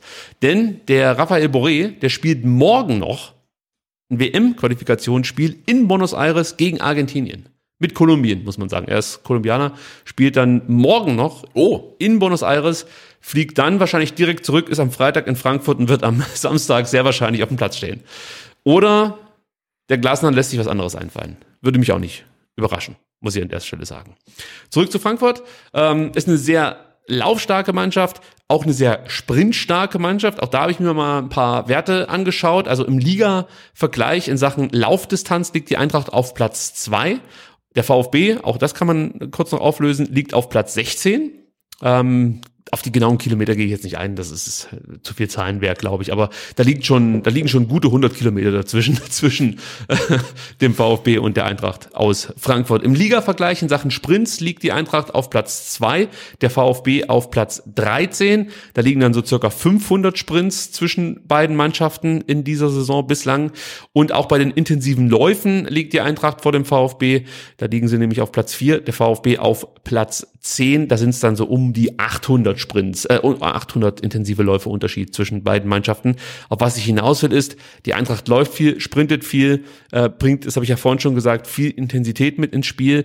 Und da muss der VfB dagegenhalten. Da reicht es natürlich jetzt nicht nur Bälle zu gewinnen, sondern du musst dann halt auch diese Wege manchmal mitgehen und auch die Sprints mit anziehen.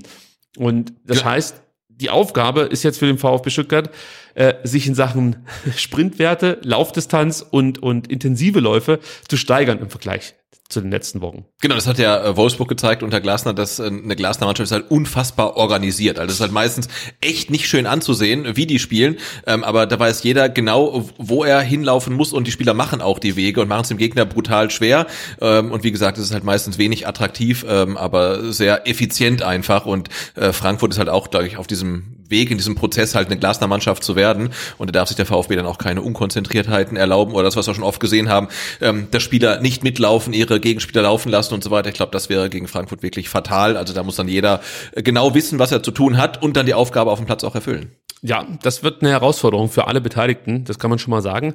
Und wenn du über Kreativität sprichst, dann ähm, ist man auch relativ schnell bei Philipp Kostic und seinen Flanken, beziehungsweise äh, wir kennen natürlich auch die berühmten, muss man inzwischen sagen, Abschlüsse von der Strafraumkante. Ja, wir kennen sie sehr gut. Ja, also für alle, die nicht wissen, über was wir gerade sprechen, schaut euch einfach nochmal die letzten Zusammenschnitte der Spiele zwischen Frankfurt und, und dem VfB Stuttgart an, dann weiß man relativ schnell, um was es da geht.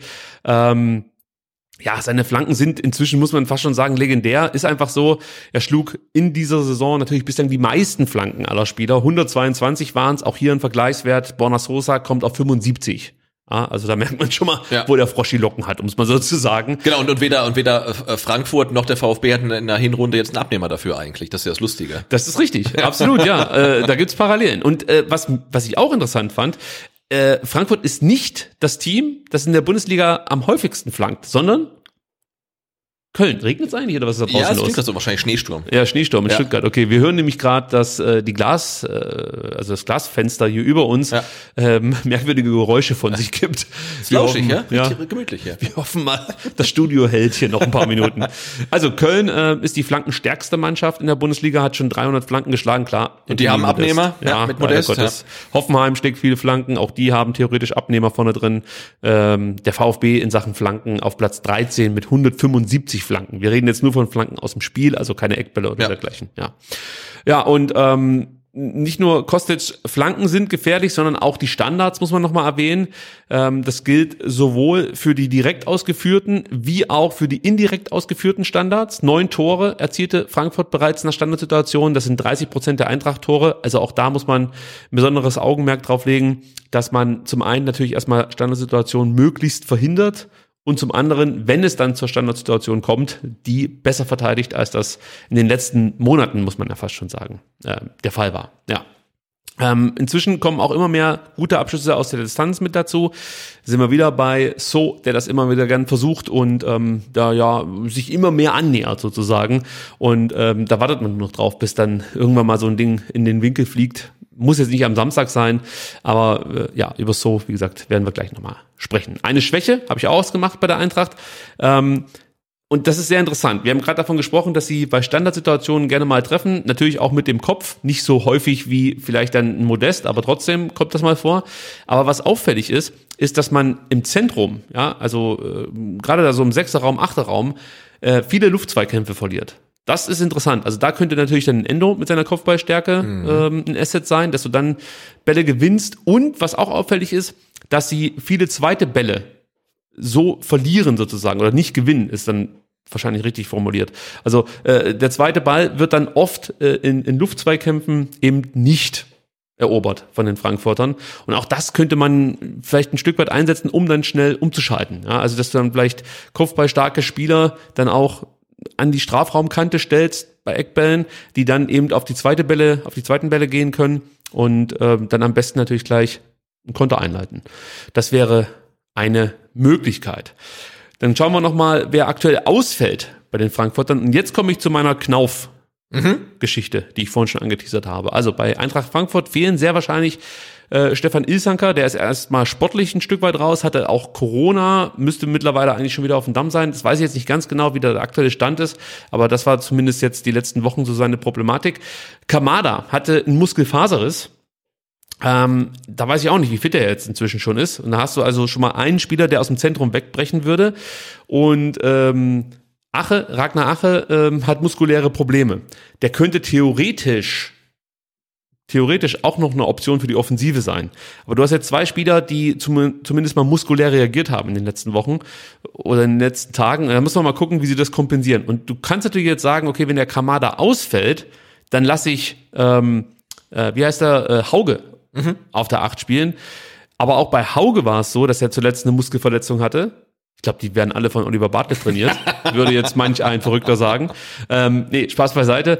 Ähm, also du hast halt einfach die Problematik, dass viele Spieler aktuell nicht auf diesem, auf, auf diesem Leistungsstand sind, wo sie eigentlich sein müssten, um dann so eine intensive Spielweise auch durchziehen zu können. Und da könnte ich mir vorstellen, dass man sagt, okay, der Knauf ist eigentlich voll im Saft, der kann spielen und äh, vielleicht kann man dann irgendwie das System entweder anpassen oder man stellt Knauf tatsächlich ähm, auf die Kamada-Position. Wäre eine Option. Also könnte ich mir vorstellen, dass man diesen Weg geht. Bin gespannt, wie sie das dann lösen. Gut, dann kommen wir zu den Players to Watch. Sebastian, dein Einsatz ist wieder gefragt. Ja, klar, ich Jetzt geht's hier bestens äh, rund. Ich habe mir drei Spieler ausgesucht und ich sage schon mal vorweg, es gibt deutlich mehr Spieler, die mich bei der Eintracht begeistern. Den ersten, den ich nennen möchte, das ist Gibril So. Das hätte ich jetzt nicht gedacht nach deinen bisherigen Statements zur Eintracht. Das ist ein klassischer Spieler, den sehe ich, also den habe ich schon äh, bei Young Boys damals gesehen und dachte, oh, so einen für den VfB, das wäre doch toll. Und ähm, dann landet er in Frankfurt und ist, äh, ja, ich sag mal so, so richtig angekommen ist er nicht direkt. Also es ist 2019 für 10 Millionen von Young Boys nach Frankfurt gewechselt und ich fand eigentlich er konnte in den ersten äh, äh, zwei Spielzeiten das nicht so richtig abrufen. Ja, also diese Ablösesumme und sein Leistungsvermögen, das war alles, hat nicht gepasst. Ist jetzt schon in der dritten Saison bei Frankfurt. Ja, okay. Ja, also und, und jetzt ist er aber wirklich da. Also für mich ist er jetzt bei der Eintracht angekommen, ist da absolut gesetzt auf der 6, 24 Jahre alt, ich weiß nicht, ob ich das schon gesagt habe, äh, hat in dieser Saison bereits drei Vorlagen geliefert und zwei Tore geschossen, spielt starke Schnittstellenpässe, hat allgemein ein Top-Passspiel, hat einen guten Schuss, nimmt sich auch immer mal wieder diesen Distanzschuss, das haben wir vorhin schon gesagt. Dann hat er gute Tacklings, ähm, ist sehr pressingresistent, er ist so der Staubsauger im Zentrum, fängt viele Bälle ab, ist für mich ein absoluter Schlüsselspieler und genau deshalb habe ich gehofft, dass er sich gegen Bielefeld die fünfte gelbe Karte abholt, denn er hat vier. Leider Gottes kam es dazu nicht. Ich weiß gar nicht, ob er ähm, nee, gegen Bielefeld hat er nicht die vierte bekommen. Das, sonst wäre es ja gar nicht möglich gewesen. Äh, Gelbrot hätte er holen können dann. ne? Ja, dann hätte er sich wenigstens eine Gelbrot holen können. Nee, aber das ist ein bisschen blöd für uns gelaufen, weil das halt ein extrem wichtiger Spieler ist für die Frankfurter. Und wenn der fehlt, das wäre für uns, glaube ich, ganz zuträglich gewesen. Der nächste Spieler ist Evan Ndika. Auch ein Spieler, den ich mir gewünscht hätte für den VfB Stuttgart. Natürlich unerreichbar. äh, Inzwischen rein finanziell ist das nicht mehr machbar, aber trotzdem ein fantastischer Spieler. 22 Jahre alt, Innenverteidiger, kann auch linker Halbverteidiger spielen, macht das auch aktuell bei der Eintracht, kann auch Linksverteidiger spielen, ist extrem kopfballstark, deshalb, deshalb auch immer gefährlich bei Eckbällen. Ähm, in 90 Bundesligaspielen kommt er inzwischen auf sieben Tore und fünf Vorlagen. Das ist echt ein guter Wert. Auch hier mal ein Vergleich. Waldemar Anton, 117 Bundesligaspiele, drei Tore, zwei Vorlagen. Also das ist schon ein guter Wert. Mafropanos lacht er natürlich einfach nur drüber, klar, aber äh, trotzdem ist äh, das eine gute Quote bislang von Indika. Ja, er bringt eine gute Ballkontrolle mit, macht wenig Fehler, hat eine sehr reife Spielweise, ist ein robuster Spieler mit einem guten Passspiel. Und ähm, wir sollten, also wenn man jetzt einfach mal neutral an diese Personalie rangeht, uns noch ein bisschen ähm, an Indika erfreuen, jetzt nicht am Samstag, aber dann in den nächsten Wochen, denn Indika gilt als heißer Wechselkandidat im Sommer 2022, er hat nur noch bis 23 Vertrag und ist eigentlich inzwischen fast so gut für die Eintracht, aber das ist echt ein absoluter Top-Innenverteidiger den die Eintracht da hat. Dann kommen wir zu Jesper Lindström, ja. Wenn man sich mit der Eintracht jetzt nicht regelmäßig auseinandersetzt, könnte man den Eindruck gewinnen, der Lindström, der trifft ja nichts. Also Das ist ein Blinder. ja, in den letzten Wochen Ja. wurde halt immer wieder darüber diskutiert, dass er große Chancen liegen lässt. Das stimmt auch bis zu einem gewissen Teil, aber du musst halt einfach mal sehen, was er sonst noch mit ins Spiel bringt. Und irgendwann wird er auch wieder treffen. Also das ist jetzt eher so Scheiße am Fuß äh, Thema äh, und, und, und weniger Qualität, die da fehlt. Ähm, ja, Lindström ist 21 Jahre alt, ist ein Achter, kann auch auf der 10 spielen, kann hängende Spitze spielen, also alles, was äh, im Zentrum und Offensive äh, betrifft, ist er eigentlich der richtige Mann. Und er kam im Sommer für 7 Millionen von Brøndby zur Eintracht und unter Alexander Zorniger, Sebastian, hat er nicht sein Profidebüt gegeben, aber er wurde zu den Profis hochgezogen. Jetzt weiß ich natürlich nicht, ob der Zorniger da diesen Blick hatte für ein junges Talent oder ob es da vielleicht auch äh, schon ähm, ich weiß nicht, eine Info gab vom Verein, nimm den mal bitte mit dazu, der hat was drauf. Das weiß ich nicht, aber was man Alexander, Alexander Sonniger ja nicht absprechen kann, ist ja schon das Auge für Talente. Also das hat er ja schon in Leipzig bewiesen, dann auch beim VfB. Ähm, ja, und ähm, also ich könnte mir schon vorstellen, dass der Zorniger äh, diesen Spieler nicht entdeckt hat, aber zumindest sein, sein Potenzial erkannt hat. So könnte man es sagen. Sein Profidebüt, um das noch kurz zu vervollständigen, das feiert er unter Nils Frederiksen, der ist auch immer noch Brøndby Coach aktuell. Und Brøndby, Dänemark, ganz klar. Er ist natürlich auch Teamkollege von Veit Fagir und Nicolas Nate in der dänischen U21. Also die kennen sich ganz gut. Und auch bei ihm, sage ich schon mal vorweg, Lindström hätte ich mir auch gut vorstellen können beim VfB Stuttgart. Du merkst schon, es gibt einige Spieler bei Eintracht Frankfurt, die ich ganz cool finde. Ja, in der Bundesliga hat er jetzt in 18 Spielen viermal getroffen, zwei Tore vorbereitet. Äh, vielleicht nochmal allgemein was zu dem Spieler. Ist ein guter Kombinationsspieler, brutale Schnittstellenpässe, gute Dribblings. Ist der schnellste Eintracht-Spieler mit weit über 34 km/h gemessen worden. Ähm, ist extrem gefährlich im Umschaltmoment. Also wenn du da den richtigen Moment verpasst, um an ihm dran zu bleiben, ist das Thema durch. Dann ist er mit Ball äh, auf und davon. Dann musst du halt hoffen, dass er weiterhin die Dinger nicht macht, so wie in den letzten Wochen. Aber irgendwann, ich habe es gerade eben schon gesagt, wird er halt mal wieder einen versenken.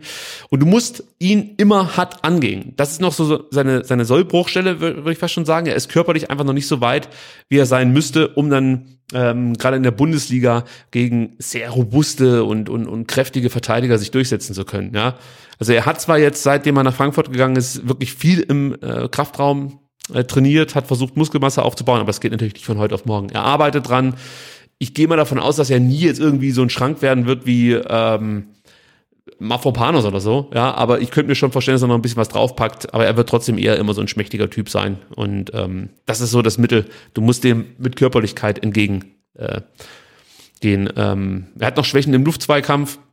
Es wird eh nicht so oft vorkommen, weil er da eigentlich äh, kein Spieler ist, der sich jetzt dann ständig versucht, irgendwelche Luftzweikämpfe für sich zu entscheiden.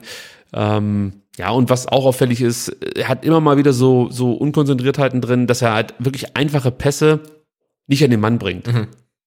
Es ist wahrscheinlich auch nochmal bei einem 21-jährigen äh, Spieler, dass er da nicht konstant über 90 Minuten immer Topleistung abrufen kann. Ja, das ist die Eintracht, Sebastian. Ich hoffe, ich konnte alles zusammentragen. Dann kommen wir nämlich jetzt zum VfB Stuttgart. Und ähm, erstmal zum Thema, wer kann spielen und wer nicht.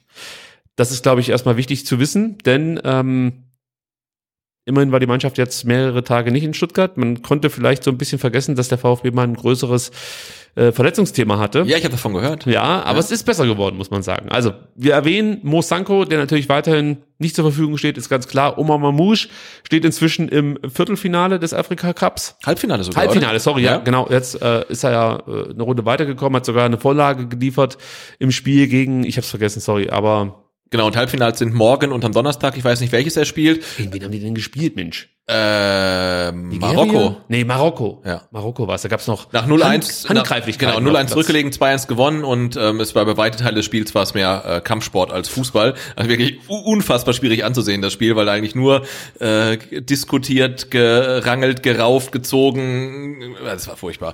Ähm, genau, aber Omar Mamouche steht im Halbfinale ähm, des ähm, Afrika Cups und ähm, egal, ob sie das Halbfinale verlieren oder gewinnen, er hat auf jeden Fall noch ähm, zwei Spiele, denn es gibt ein Spiel um Platz 3 und das findet genau wie das Finale am Sonntag statt. Also das heißt, ähm, Omar Mamouche wird auf jeden Fall bis am Sonntag in Kamerun verweilen und deswegen natürlich ganz safe für Frankfurt keine Option sein und dann Eventuell für Leverkusen wieder. Bestenfalls, ja. ja.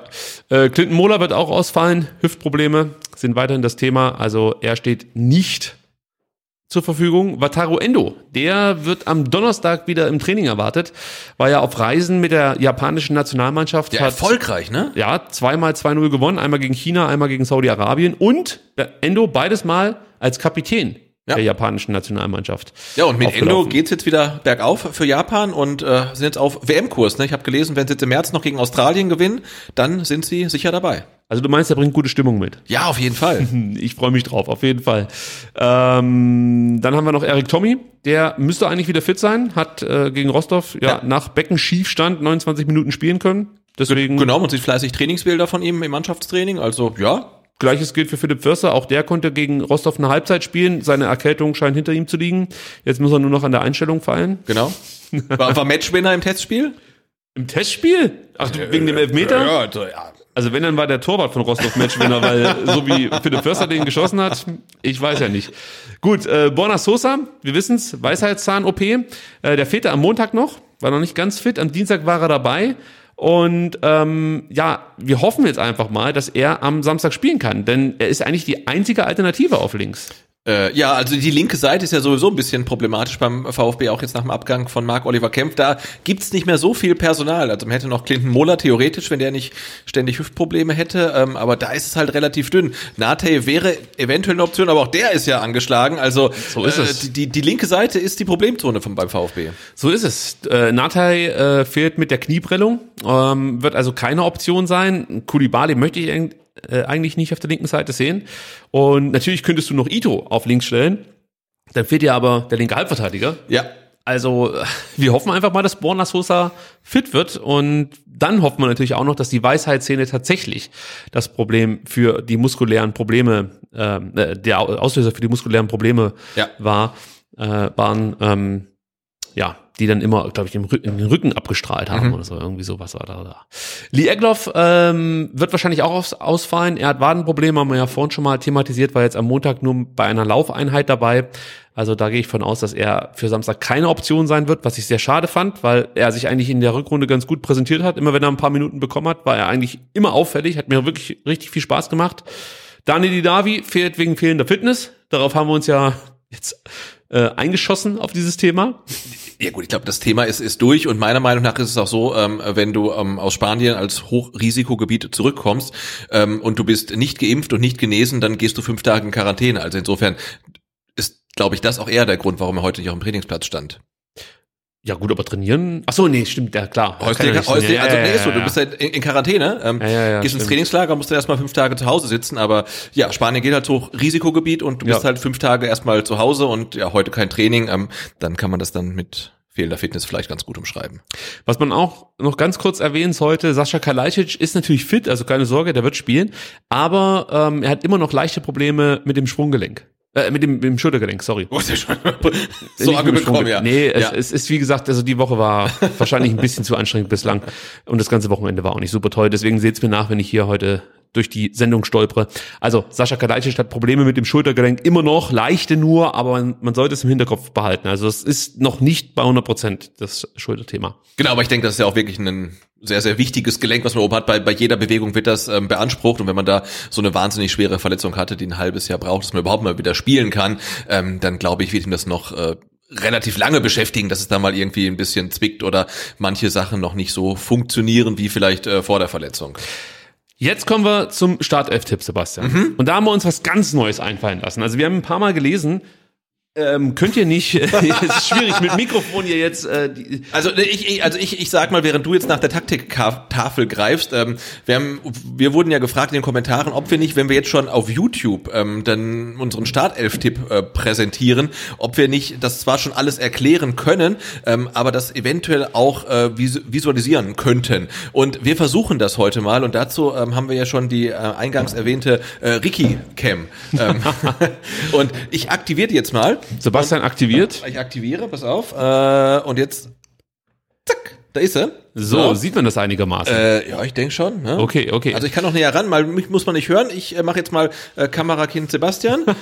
Du musst- du musst- eine Einbindung basteln, ja? Du musst schon mit äh, entscheiden. Also ihr seht jetzt erstmal unsere, unsere Magnettafel hier und Sebastian verrenkt sich wirklich fantastisch. Und hier unten, Sebastian, wenn du mal ein bisschen weiter nach unten schwenkst, dann seht ihr auch schon die Dreierkette, mit der wir planen und natürlich äh, im Tor. Das ist die erste Frage, Sebastian. Müller oder Bredlo?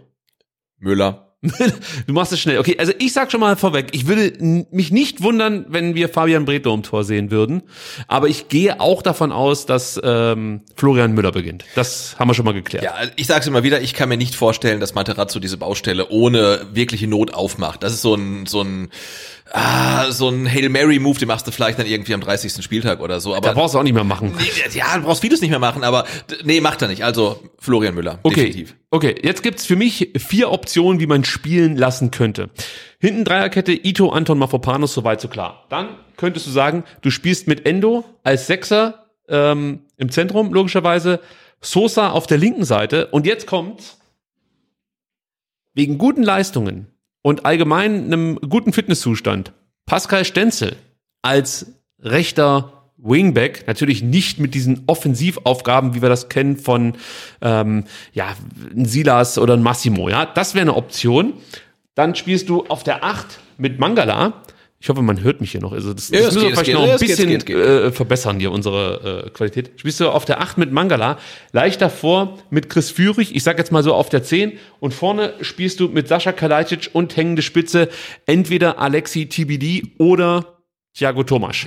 Das wäre eine Variante. Da ist natürlich eine gewisse Kompaktheit, weil die beiden Außenverteidiger, sage ich jetzt mal dazu, nicht ganz so diesen Offensivdrang haben, wie äh, das ein Silas zum Beispiel hätte oder ein Kulibali auf links. Borna Sosa, klar, wird nach vorne gehen, seine Flanken schlagen, kein Thema. Der läuft die Seite hier hoch und runter.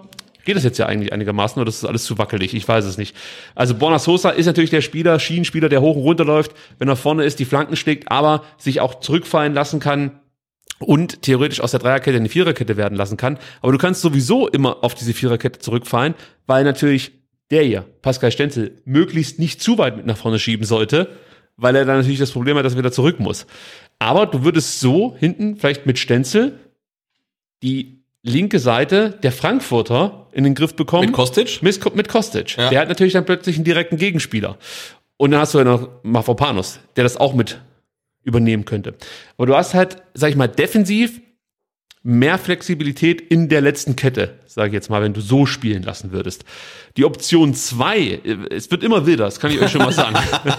Die Option zwei sieht eine Viererkette vor. Viererkette würde ich aber spielen, Sosa, Ito, Anton, Mafropanos, ohne Stenzel. Doppel 6, Karasor, Endo. Es wird jetzt sehr defensiv, das gebe ich schon mal zu. Dann Mangala, wieder auf der 8. Mangala will ich eigentlich nicht auf der 6 sehen. Ich möchte Mangala auf der 8 sehen, weil er seine Dribblings hat, weil er seine Passspieler hat, weil er seine Pressing-Resistenz hat, weil er einfach ein Spieler sein kann, der als Scharnierspieler, wie ich es immer benenne, ähm, fungieren kann. Und das ist eigentlich seine Qualität. Dann spielst du hier vorne mit entweder Fürich und TBD oder äh, Tomasch, könnt ihr euch hinstellen, wie ihr wollt, vorne mit Sascha Kalajdzic. Das wäre auch eine Variante, die ich mir vorstellen könnte. Dann kommen wir zur dritten Option, Sebastian. Mann, Mann, Mann, du haust ja alles raus jetzt hau, hier. Jetzt hau ich alles raus. Wir gehen zurück zur Was ist jetzt noch wilder? Dreierkette. Ja. Ja, Ito, Anton, Mafropanos spielen hier mit Sosa, so wie wir das kennen, spielen hier mit Karasor auf der 6, so wie wir das kennen. Davor Endo und Mangala, sagt bloß nicht Trichter, es ist kein Trichter. es ist einfach nur eine Erfindung gewesen von jemandem, der nicht weiß, was der taktische Trichter äh, genau besagt.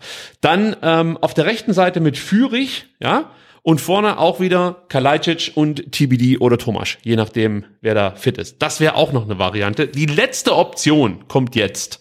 Dann haben wir es geschafft. Und dann will ich von dir wissen, wie wir aufstellen. Wir bleiben bei der Dreierkette. Ito, Anton, Mafropanos spielen auch diesmal mit Borna Sosa auf der linken Seite, spielen dann aber mit der Doppel-6. Mangala Endo. Wir müssen zurückgehen zu Mangala. Warum? Weil wir vorne Anlaufspieler brauchen. Philipp Förster ist ein guter Anlaufspieler und Thiago Tomasch ist ein guter Anlaufspieler. Die beiden tummeln sich dann hier. Chris Führig wird hier zum Rechtsaußen, beziehungsweise fluider Spieler, der sich hier in diesem Raum einfach frei bewegen darf und halt einfach Zulieferer sein soll für Chris Führig. Das sind meine taktischen Überlegungen gewesen. Und wenn euch das gefallen hat, lasst einen Daumen da oder einen Kommentar, so dass wir wissen, ob wir diesen Quatsch hier nochmal machen sollen oder ob ihr sagt, ähm, nope. Das würde uns interessieren. Ähm, Sebastian, du hast jetzt diverse Möglichkeiten von mir gehört. Und natürlich habe ich ein paar Spiele nicht genannt, die man auch noch aufzählen müsste. Tongi Kulibali, Ömer Bayers, äh, äh, Matteo Klimowitz hat ein gutes Trainingslager gespielt. Massimo ähm, hat auch gute Leistungen im Trainingslager gezeigt. Äh, Silas ist immer weiter sozusagen in seiner Rückkehr und wäre auch eine Option auf der rechten Seite. Jetzt müssen wir uns noch festlegen, wie stellen wir denn jetzt auf für den kommenden Samstag. Müller im Tor, soweit sind wir schon mal. Ja, und ich muss gestehen, mir hat ähm, deine Option eins mit Pascal Stenzel relativ gut gefallen. Also, weil ich glaube nicht, dass Mavro, äh, Mavropanos, dass Materazzo äh, auf Viererkette geht. Ich glaube, er bleibt bei seiner Dreierkette. Ja. Ähm, und mit Pascal Stenzel als Wingback in Anführungsstrichen wäre es ja so eine verkappte Viererkette. Also er wird quasi eigentlich Dreierkette weiterspielen lassen, aber in Wirklichkeit wäre es halt schon so eine Viererkette. Und ähm, das mit Kostic, der dann bei Frankfurt über links kommt, fände ich das gar nicht so schlecht. Ähm, Endo ähm, defensiver als Mangala. Vorne ähm, hast du jetzt ja ähm, in, in, deiner Grafik äh, Fürich und TBD, die könnten dann ja auch ähm, gewechselt werden, zum Beispiel durch Sidas und ein, Thomas. Also insofern, ähm, ich bin großer Fan von Option 1. Fan von Option 1, gibt schon Meinungen aus dem Chat. Kannst du da was äh, auf die Schnelle aufgreifen? Gibt's da Vorlieben? Äh, nee, ich befürchte, dass der Chat taktisch komplett überfordert ist. Ich auch, muss ich an der Stelle sagen. da, da, werden ganz andere Dinge diskutiert, aber nicht, ähm, ob Option 1, 2 oder 3 oder 4 die beste ist. Wir müssen irgendwann mal schauen, ob man da nicht so Abstimmungen äh, starten kann. Aber nicht heute, Sebastian, nicht heute. Gut, also äh, Müller spielt, ist klar. Mafropanos, ja. Anton Ito spielt, Natürlich. ist auch klar. Und dann, wie gesagt, wäre die Option zu sagen, Sosa und Stenzel als äh, Wingbacks, wie gesagt, eher etwas defensiver ausgelegt von Stenzel, der sich aber durchaus mit nach vorne einschaltet einschalten kann, in den Halbraum gehen kann und dann vielleicht auch mal aus der Distanz schießen kann. Also ähm, soll man das so machen? Ja. Machen wir so. Und dann als Sechser Endo? Ja, Logischerweise. auf jeden Fall, klar. Davor Mangala und jetzt müssen wir uns nur noch festlegen, wer sind denn jetzt die Offensivspieler? Ich habe jetzt mal Kalajdzic, TBD und Fürich eingesetzt. Liegt aber daran, dass äh, zu dem Zeitpunkt, als ich mich mit dieser Taktik befasst habe, Thiago Thomas schon nicht beim VfB ja. war. Jetzt äh, tendiere ich, es ist halt schwierig, weil du musst einen Spieler rausnehmen, der echt gut drauf ist. So sehe ich's. Alexi TBD ist für mich momentan ein Spieler, der eigentlich jetzt seine Minuten bekommen muss, weil er im Trainingslager abgeliefert hat, davor eigentlich auch schon einer der auffälligsten Akteure war. Ähm, ha, schwierig, was sagst du? Ähm, also ich kann mir beides vorstellen. Ich kann mir auch vorstellen, dass man TBD starten lässt und sagt, äh, die erste Halbzeit ist deine und dann gucken wir mal und dann spielt der Thomas vielleicht auch eine Halbzeit. Also der ist ja auch voll im Saft, hat am Samstag äh, noch gespielt. Ja, ja, ja. Wurde in der 88. glaube ich eingewechselt. Ja. ja also, aber er ist im, im, im sagen wir mal, im, im Trainingssaft, ja. Also ähm, äh, den muss man nicht langsam heranführen. Der ist fit für 90 Minuten. Ähm, der, der könnte auch starten. Äh, TBD hat sich's äh, verdient. Äh, ich sag, äh, TBD startet, ja. Ja, also ich, ich tendiere auch eher zu TBD, muss ich sagen. Äh, Führig muss aber auch spielen. Also deswegen, ja, ähm, Ich kann mir vorstellen, TBD und Fury starten genau so wie du es äh, genau und ähm, äh, Thomas und äh, Silas sind dann die ersten Kandidaten für einen offensiven Wechsel ab der 75. Minute. dann nehmen wir das. Dann haben wir uns da schon entschieden. Und sind durch mit dem Thema Eintracht Frankfurt. Wie sehen Ja. wir, wie, wie liegen wir von der Zeit? Äh, warte, ich muss dann. Oh shit, äh, komplett gerissen. 15 Minuten schon überzogen. Nein! Ja, ja, ja. Wir müssen direkt ins Transfer-Update reindiven, ja. Ja. Sebastian, und du bist gefragt, denn äh, das große Thema war natürlich Sven Missentat und ähm, mögliche Neuzugänge. Ja, also lange hat man sich darüber äh, nicht nur auf Twitter, sondern in diversen sozialen Kanälen ähm, ja, gestritten, was denn jetzt die richtige Strategie wäre und ähm, ob der VfB überhaupt noch mal tätig werden kann. Und Sebastian, vielleicht kannst du ganz kurz mal vorlesen, was Sven Missentat grundsätzlich über mögliche Neuzugänge zu sagen hatte. Er sagte, es muss immer die richtige Reihenfolge haben. Wir mussten erstmal Budget freimachen. Das ist uns durch die Abgänge nun gelungen. Wenn, verstärken wir uns nur noch in der Offensive. Es muss aber wirtschaftlich und sportlich zu 100 Prozent zu uns passen.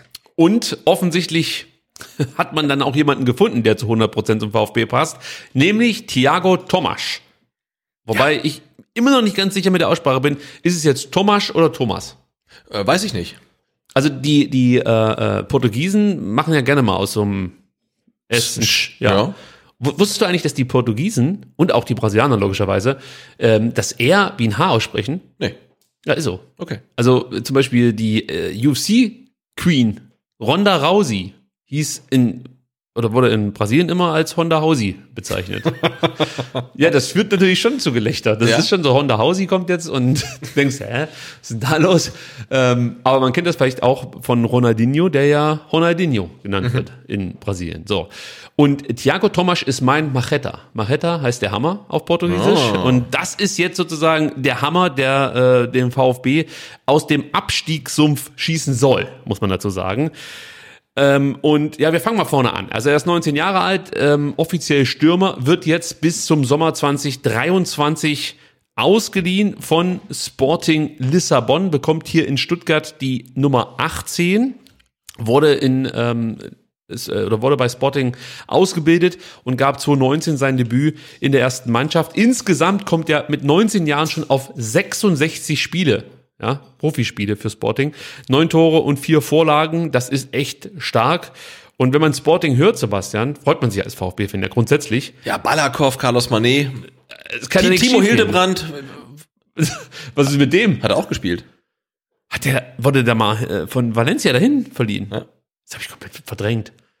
Man muss auch dazu sagen, mit Timo Hildebrand habe ich nach 2007 gebrochen. das war, also, darf ich das, ich weiß nicht, ob ich das sagen darf. Ich sag's aber trotzdem unter uns. Ja, komm. Ich habe hab mich gefreut, dass er in Valencia gesch- gescheitert ist. Echt? Ja. Ich habe den Can Canizares nie gemocht.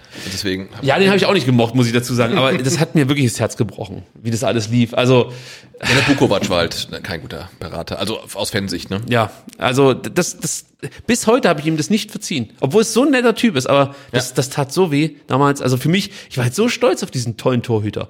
Äh, Und ich dachte so, hey, die Geschichte ist noch nicht zu Ende erzählt. Jetzt geht's Ja, ja. in die Champions League. Äh, Also, ich meine, das war noch nicht, für mich noch nicht vorbei. So Das hat sich angefühlt, als ob, einer was miteinander verbindet. Ne? Seine Ja. Parade gegen, gegen Bochum und dann die Meisterschaft und so weiter. Und dann wechselt er einfach. Ja, Frechheit. Ja. Ja.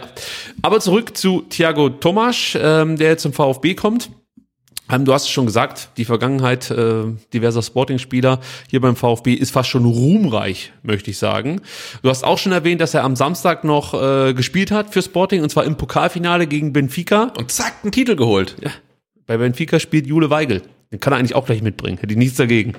Magst du nicht? Du guckst so skeptisch. Oh, nee, aber das ist ja gut besetzt auf der Position, oder? Ist der nicht eher so Achter, Sechser? Ja, schon, aber Julian Weigel hätte ich nichts dagegen, muss ich ganz ehrlich sagen. Also die Option hätte ich gerne bei uns im Kader. Äh, warum nicht? Ja, also ähm, Thiago Thomas hat dann nochmal zwei Minuten bekommen, kommt also sozusagen mit einem positiven äh, Gefühl und Erlebnis hier in der Stuttgart. Das kann nicht schaden. Vielleicht noch ein paar Eckdaten zu ihm. Er ist U21 oder portugiesischer U21 Nationalspieler. Sein Vertrag in Lissabon läuft noch bis 2025 und jetzt kommen wir zu den harten Fakten. Der VfB zahlt für diesen Deal, so hört man, eine halbe Million Euro, also für anderthalb Jahre Thiago Thomas eine halbe Million, klingt erstmal cool. Schnäppchen, ja? Ja, ja. Also ich finde es wirklich günstig. Also es gibt noch eine Kaufoption, die der VfB hat, die liegt so irgendwo zwischen 14 und 15 Millionen Euro. Kann ich überhaupt nicht einschätzen. Also äh, ja, null, aber das, da, kann man ja auch sehen, was dann kommt. Wenn er jetzt die Ja. Liga äh, komplett kaputt schießt, dann kann es sein, der VfB kauft ihn für 14 und verkauft ihn für 50, gleich im gleichen Atemzug, was weiß ich. Ne? Also das ist ja erstmal nur ein Wert auf dem Papier und ähm, wir brauchen ja wirklich äh, Spieler, die jetzt erstmal liefern und wenn er dann wirklich äh, auch nur in die, in die Nähe kommt, diese Ablösesumme irgendwie zu rechtfertigen, dann ist ja alles gut gelaufen, dann können wir Ja. noch überlegen, ob der VfB dann irgendwie die letzten Penunzen zusammenkratzen muss, um das irgendwie zu zahlen und wenn nicht, dann halt nicht, aber ähm, die, die 500.000 äh, für 18 Monate klingen nach einem, nach einem fairen Deal. Ähm, meine Frage wäre noch, ich weiß nicht, ob du es weißt, was, wenn der VfB absteigt? ob dann, Ob er bleibt? ja, ja, er ist auch für die zweite Okay, Liga okay, okay. in Stuttgart. Ja, ja. Also so hieß es zumindest. Also, ja, ja, ich habe das deswegen- explizit irgendwo gelesen, deswegen dachte ich, Ja, ja, also äh, das ist eigentlich ein sehr cleverer Schachzug von Sven Missentat, weil du hast einen Spieler, der dir auch in der zweiten Liga weiterhelfen kann. Ja. Klar, jetzt werden viele sagen, das ist ein junger Spieler und Dribbling und Tempo und so. Das ist ja eigentlich nicht unbedingt das, was äh, ja einen prädestiniert für die zweite Bundesliga. Aber er ist halt auch ein sehr guter Anläufer. Also sprich ein sehr guter Pressingspieler. Und er ist grundsätzlich ein gewiefter Spieler, so möchte ich es mal so sagen. Ja, und da kann schon sein, dass du gegen diese wie soll ich sagen, ungelenken Zweitliga-Innenverteidiger äh, mit so einer Art Spieler schon nochmal was bewirken kannst. Also ich finde diesen, diesen Move, ihn auch für die zweite Liga im Hinterkopf zu haben, gar nicht so blöd. Also da hätte es, da hätte es andere Kandidaten gegeben, die du vielleicht jetzt äh, bekommen hättest zum VfB, die dann aber gesagt hätten, ah, wenn ihr aber absteigt, da möchte ich nicht mit runter. Genau. Ja, also Steven Suber ist so das beste Beispiel. Es war jetzt kein scheiß Transfer. Hätte ich mir gut vorstellen können, dass er beim VfB bleibt, aber der hat von Anfang an gesagt, also in die zweite Liga gehe ich nicht. Ja. Wo man sich halt auch fragen muss, äh, warum holst du so einen Spieler, ja, der im Endeffekt weiß, egal wie es ausgeht, ich bin ja danach eh weg. Also mich betrifft Genau. das jetzt hier nicht beim VfB. Anderes Thema. Äh, zurück zu Thiago. Ähm, ein robuster Spieler, das haben wir schon gesagt, aber ich stelle die Frage, ist er wirklich so robust, wie alle behaupten?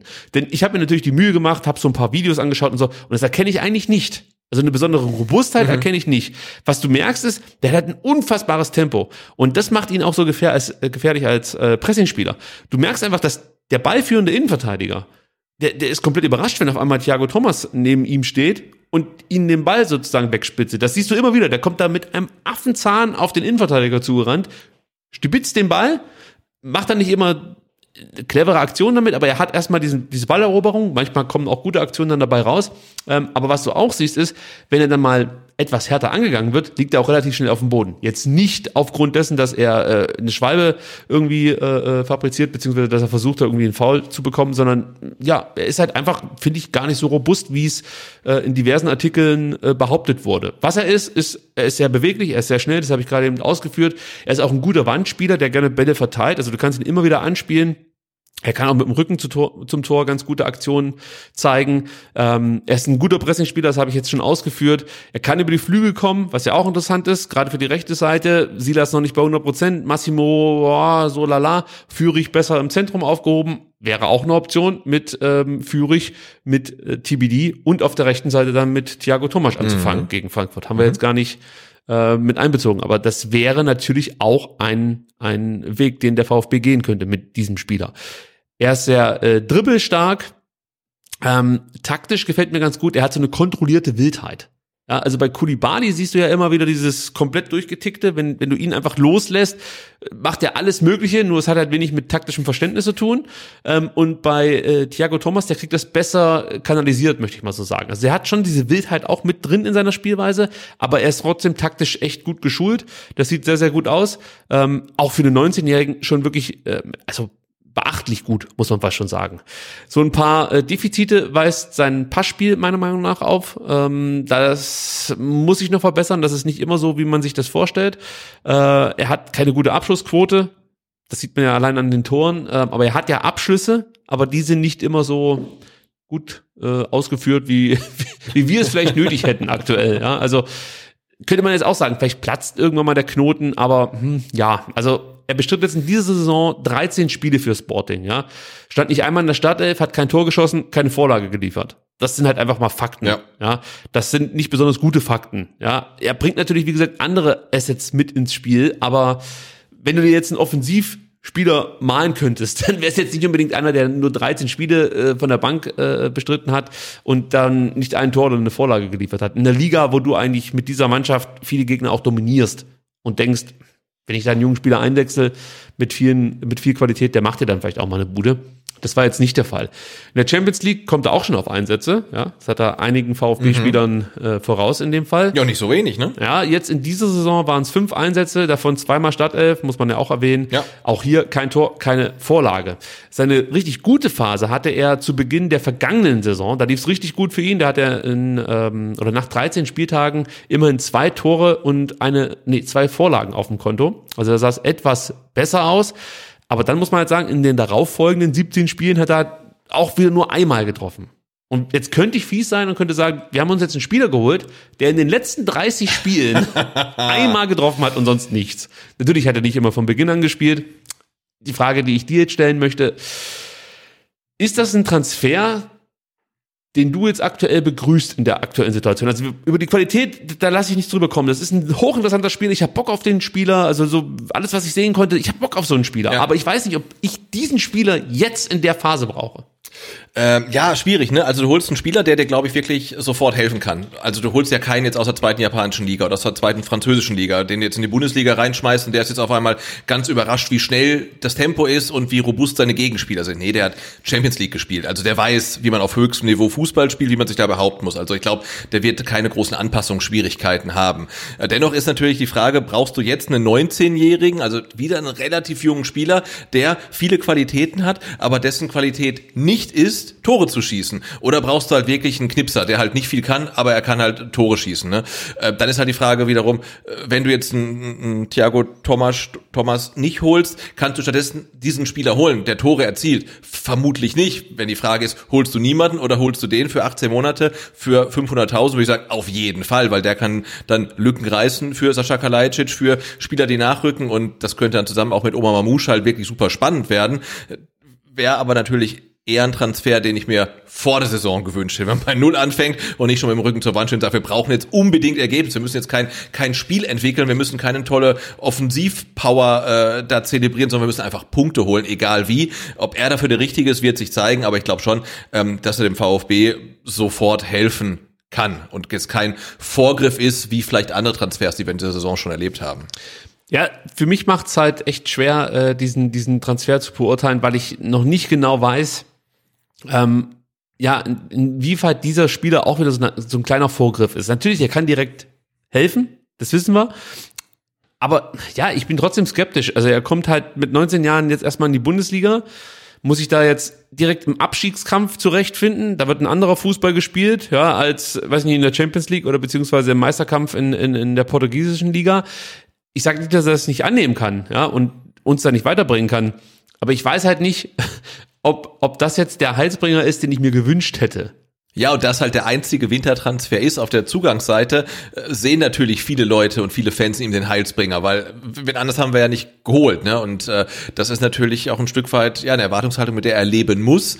Ähm, und ja, ich hoffe, das äh, wie, liegt da nicht so schwer auf seinen Schultern. Aber natürlich, wenn man jetzt unabhängig von der Kohle ähm, die Option hätte, äh, äh, Thiago Thomas oder Max Kruse, würde ich sagen, hilft uns wahrscheinlich Max Kruse aktuell jetzt genau weiter und und besser und mehr. Ähm, aber ist das natürlich eine ganz andere finanzielle Liga. Das ist gar keine Frage. Also weder vom Gehalt her noch von der Ablöse noch von sonst was, noch würde wahrscheinlich gar nicht kommen. Ja, aber ein Gazinovic hättest du zum Beispiel bekommen können. Ja. Also der ist ja jetzt nach Athen gegangen, also den hätte sich der VfB wahrscheinlich auch krallen können.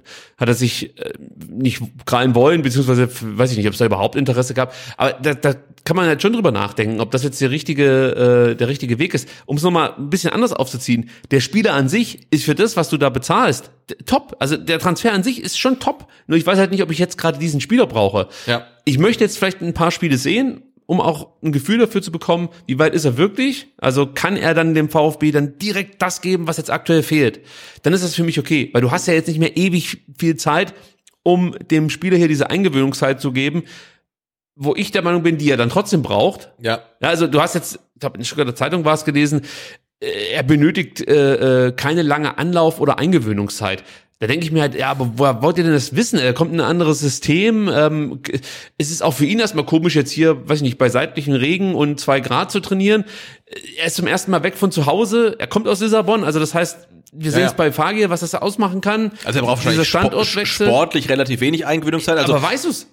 Also vom Niveau her, ne, was ich gesagt habe, und Tempo, aber natürlich bei einem 19-Jährigen alles drumherum, ähm, das, das soziale Umfeld und so weiter, wo er komplett rausgerissen wird, das kann natürlich eine ganz große Rolle spielen. Ich hätte mir lieber irgendeinen mittelalten Spieler gewünscht, irgendwas 25, 26, 27 Jahre alt, der äh, vielleicht dann auch schon gewisse Bundesliga-Qualität nachgewiesen hat, ja, und der dir halt jetzt direkt auf den neuralgischen Positionen helfen kann. Und das ist für mich halt acht, ja, ähm, oder von mir aus auf zehn, also ein offensiver Mittelfeldspieler. Den sehe ich halt nicht. Und ich bin gespannt, ob du halt ähm, diese Verzahnung herstellen kannst. Wir haben ja vorhin davon gesprochen zwischen Defensive und Offensive, ob du eine Verzahnung zwischen ähm, zwischen diesen beiden ähm, Bereichen herstellen kannst mit einem Thiago Tomasch. Und da bin ich mir eher unsicher. Aber ich lasse mich gerne eines Besseren äh, belehren, wenn er dann jetzt gegen Frankfurt genau das zeigt, was uns in den letzten Wochen gefehlt hat.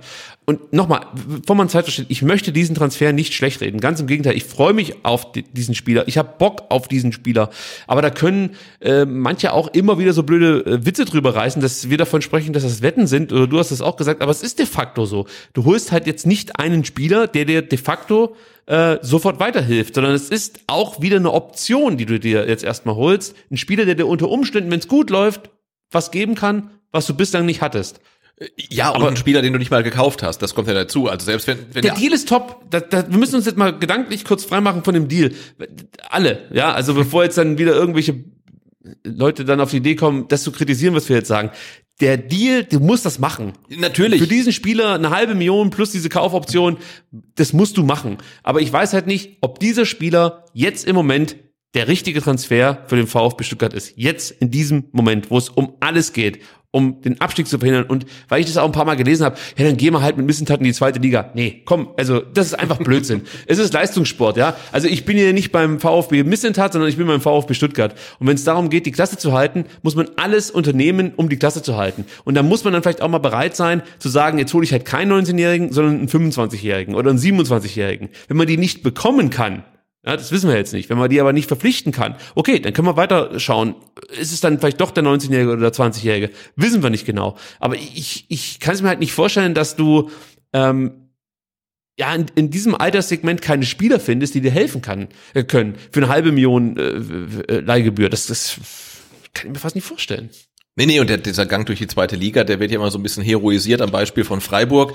Ähm, aber es gibt natürlich auch ganz andere Beispiele, ne? Heißen sie dann äh, Nürnberg oder HSV oder auch Bochum lange Zeit oder im schlimmsten Fall Kaiserslautern. Also wenn du mir jetzt sagen würdest, ähm, komm, jetzt der Kader mit dem jungen Kader, wir steigen ab und steigen dann garantiert wieder auf, würde ich sagen, ja komm, lass machen, ne? Aber die, wieder direkt wieder aufzusteigen. Also wir hatten jetzt zweimal das große Glück, da- das zu schaffen und ein drittes Mal, ähm, da wird das wirklich schwierig, weil wir gesehen haben, wie schwer sich die Mannschaft auch tut in der zweiten Liga. Ähm, und das Risiko würde ich auf gar keinen Fall eingehen wollen. Und da muss man halt alles tun, das äh, jetzt zu vermeiden. Ich musste diesen, diesen Malaka-Knopf. Da kann man doch gar nicht zum zum, Nee, zum nee, weil, weil der mich gerade so angegrinst hat. Nee, ähm, genau das ist halt für mich jetzt momentan das Problem, das ich sehe. Und ich sehe dann noch ein, ein zweites großes Problem. Man redet immer vom Freiburger Weg und du sagst es auch, man geht dann auch mit diesem Trainer in die zweite Liga, ist richtig, aber Freiburg ist halt nicht in, sollte der VfB absteigen, muss man dazu sagen, in sechs Jahren dreimal abgestiegen. Ja, ja. Das ist halt nicht der Freiburger Weg, sondern da ist man halt einmal abgestiegen, ist aufgestiegen und hat dann ähm, die Klasse mit Ach und Krach, aber man hat sie gehalten. Ich verstehe schon, dass der Freiburger Weg darauf abzielt, mit einem Trainer, dem man zu 100 Prozent vertraut, dass er mit dem weiterarbeitet, auch wenn es mal nicht so läuft. Da sind wir ja auch dabei. Also keiner von uns redet über den Trainer. Was ich aber immer wieder sage, weiß gar nicht, ob ich das on ja auch schon mal gesagt habe, eigentlich will ich von allen handelnden Personen ein klares Bekenntnis zur zweiten Liga. Ich möchte von Missentat, von Matarazzo hören, wenn wir absteigen, sind wir weiterhin hier am Start, vorausgesetzt die äh, ja äh, Sportvorstand, Genau. äh, Aufsichtsrat, die wollen das. Aber von uns ja. aus sind wir hier am Start, weil ohne Scheiß das Schlimmste wäre für mich, wir steigen ab, ja, machen jetzt hier diese Kindercrew, äh, basteln wir zusammen und ähm, dann steigen wir ab und dann äh, sagt der Missentat, pff, so geht's nicht weiter und der Matarazzo wollte eigentlich immer in der Bundesliga ja. irgendeinem Verein trainieren und dann stehst du da äh, mit einem mit einem Kader, der unter Umständen dann zu keinem Trainer so richtig passt und der neue Sportdirektor möchte dann vielleicht auch erstmal Anpassungen vornehmen und dann sind wir wieder in diesem alten Hamsterrad. Genau. Also mir würde es ganz gut tun, wenn es mal irgendwie ähm, dahingehend ein Statement gäbe, dass sowohl ein Missentat und zwar ein Statement, dass ich nichts rein interpretieren muss. Weil wenn du sowas, man darf ja Sven Missentat überhaupt nicht mehr kritisieren. Das ist, also ich, ich mag ihn ja, aber es, man merkt das ja schon, egal was man sagt.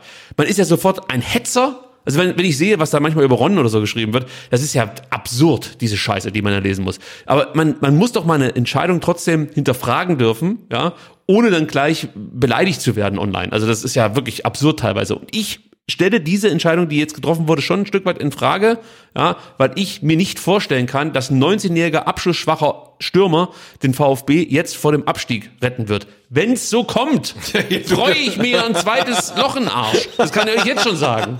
Aber die Chance, dass es so kommt, ja, sehe ich jetzt nicht so hoch, muss ich sagen. Vier Thiago Thomas an der Stelle. Ja.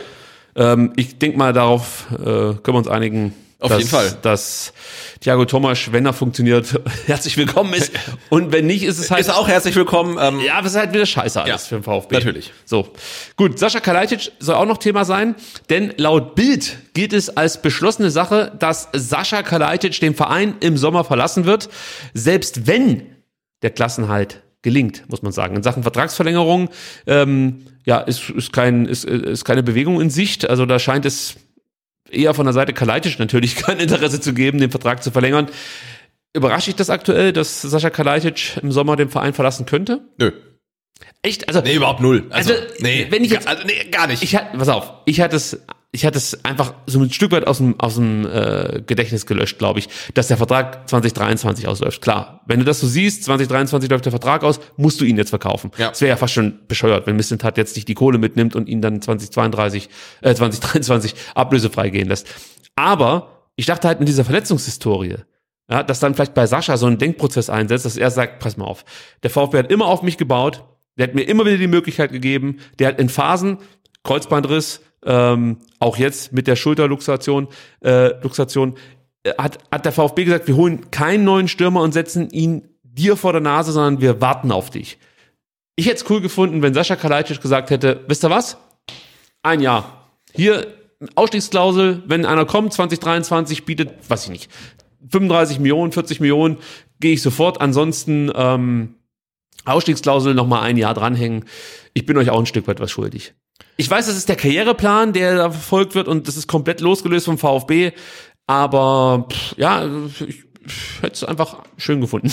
Ja, aber nach den, nach den Statements halt auch nach der EM, ne, also wo er immer sagt, ja, weiß nicht, ob ich bleibe, das hab nicht nur äh, ich allein zu entscheiden, wo ich denke, doch, du allein entscheidet das, ne? Also da können deine Familie kann mit reinreden, deine Berater können mit reinreden, deine Freunde, aber im Endeffekt entscheidest du. Und wenn du sagst, du willst beim VfB bleiben, dann, dann bleibst du da. Und das hat mir so ein bisschen auch den Glauben genommen, dass er da der große Fußballromantiker ähm, ist. Und deswegen ähm, überrascht mich das gar nicht. Und im Gegenteil, ich finde es eigentlich auch relativ gut für den VfB, dass er Planungssicherheit hat, ne? weil man weiß, jetzt für die kommende Saison brauchen wir einen neuen Stürmer und man muss nicht wieder bis Ende August warten oder bis zum 34. Spieltag erste Liga oder zweite Liga, sondern man weiß, okay, wir brauchen auf jeden Fall jetzt müssen wir uns um einen neuen Stürmer bemühen, der bereit ist in der ersten oder auch in der zweiten Liga äh, zu spielen und das gibt ein Stück weit Planungssicherheit. Klar, man wird ihn vermissen, ähm, aber überraschen tut's mich nicht. Es wird schwer, da jemanden zu finden. Also gute Stürmer sind rar gesät. Ja. Das wissen wir. Und äh, vielleicht muss man dann auch mal schauen, ob man vielleicht Thomas Castanaras ein Stück weit ködern kann. Dessen Vertrag läuft ja aus. Man hört jetzt nicht nur Gutes mhm. in Sachen Vertragsverlängerung, aber das wäre natürlich eine Möglichkeit zu sagen, pass auf, also er ist nicht Stürmer Nummer eins. Man muss schon nochmal jemanden dazu ja. holen. Aber ihm die Perspektive aufzuzeigen, dass er dann vielleicht in die, in die erste Mannschaft rückt, das wäre vielleicht nochmal eine Möglichkeit, den Spieler äh, von einer Vertragsverlängerung zu überzeugen.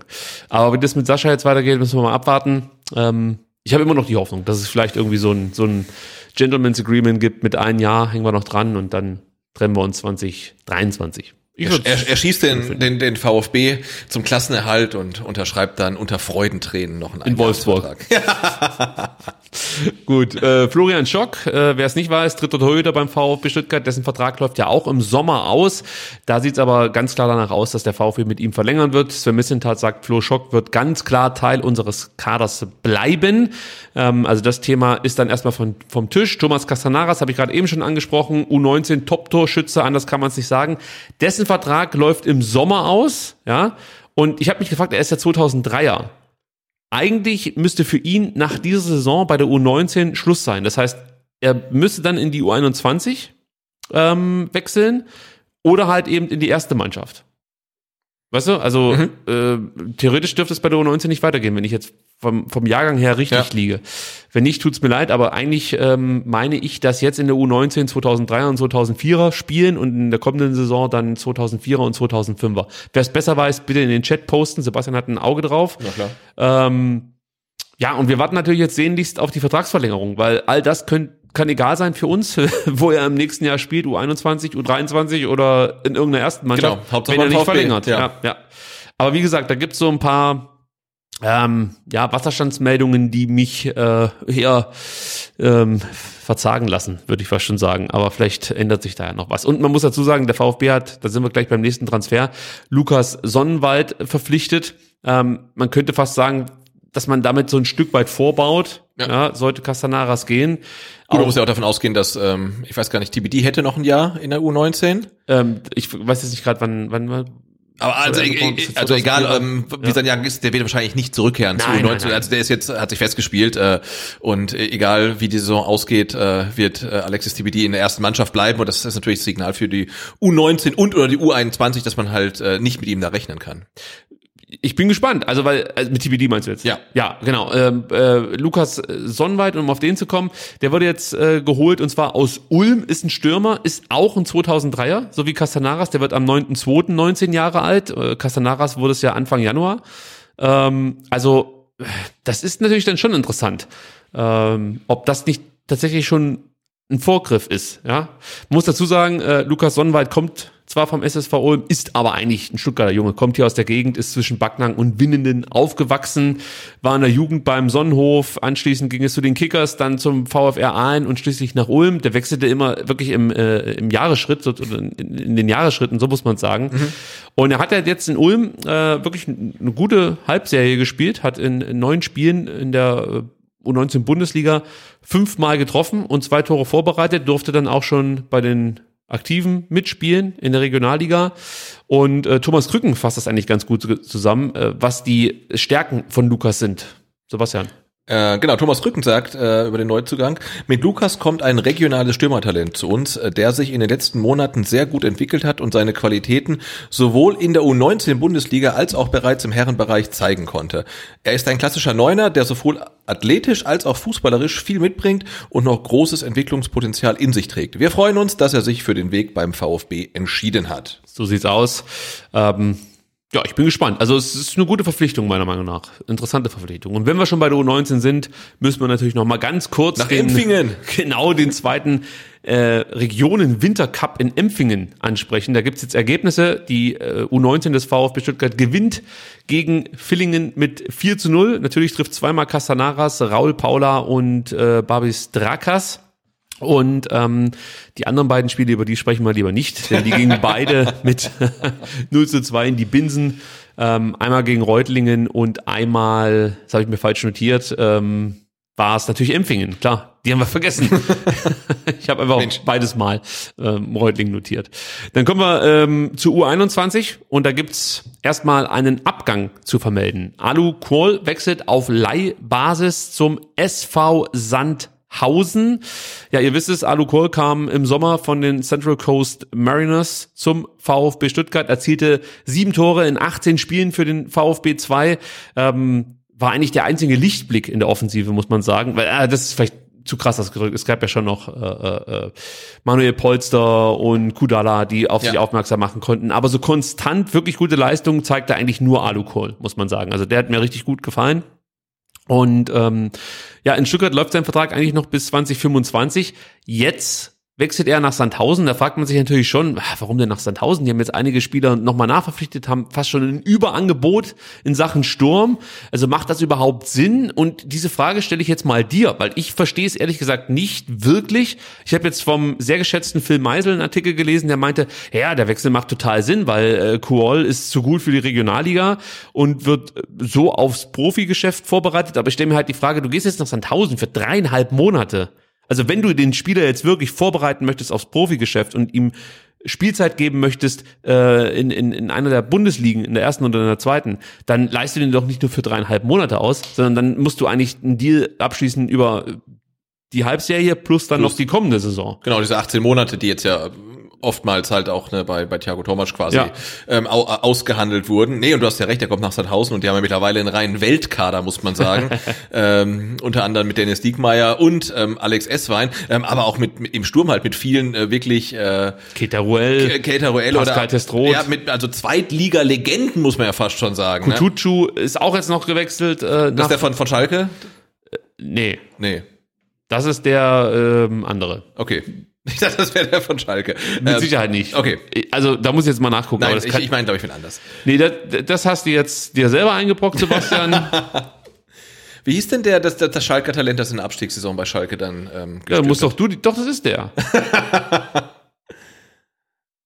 Die Sendung verschiebt sich halt. Ja. Der Sebastian stellt Ja. immer so Fragen, auf die ich nicht vorbereitet Genau. bin. Auch E- Erich Berko, äh, glaube ich, bei Dynamo Dresden hat der gespielt. Und auch, beim VfB. Genau, ne? Aber Sandhausen sind jetzt Tabellen, oh Gott, frage ich so viele Sachen, die ich selber nicht weiß, 16. oder 17. Aber haben wirklich einen, einen reinen All-Star-Kader und ähm, da wird ähm, Alu Kohl auch erstmal um seinen Startplatz äh, kämpfen müssen. Der ging tatsächlich nach diesem Abstieg nach Başakşehir, nach äh, in die Türkei. Ist ja unfassbar. Hat da drei Spiele gemacht, nicht ein Tor erzielt. Unglaublich. Und ist jetzt ähm, in Sandhausen gelandet. Aber das, das ist der Schalker, oder? Ja, Ja, sag ich doch. die, die Marktwertentwicklung ist auch wahnsinnig spannend. Ähm, Im Dezember 2019 noch bei 6 Millionen. Inzwischen ist er unten angekommen in der Realität bei einer Million Marktwert. Ja gut, dann haben wir das auch noch aufgeklärt. Sebastian, diese Fragen bitte vorher einreichen, Ja, damit ich das besser genau, vorbereiten kann. zwei Tage- das zwei ist Tage der vorher. Fluch des Live-Segments. Da stehen wir dann da wie absolute Vollidioten. Im Chat steht übrigens, dass Keita Ruels Vertrag in Sandhausen aufgelöst wurde. Das weiß doch gar keiner so genau. okay.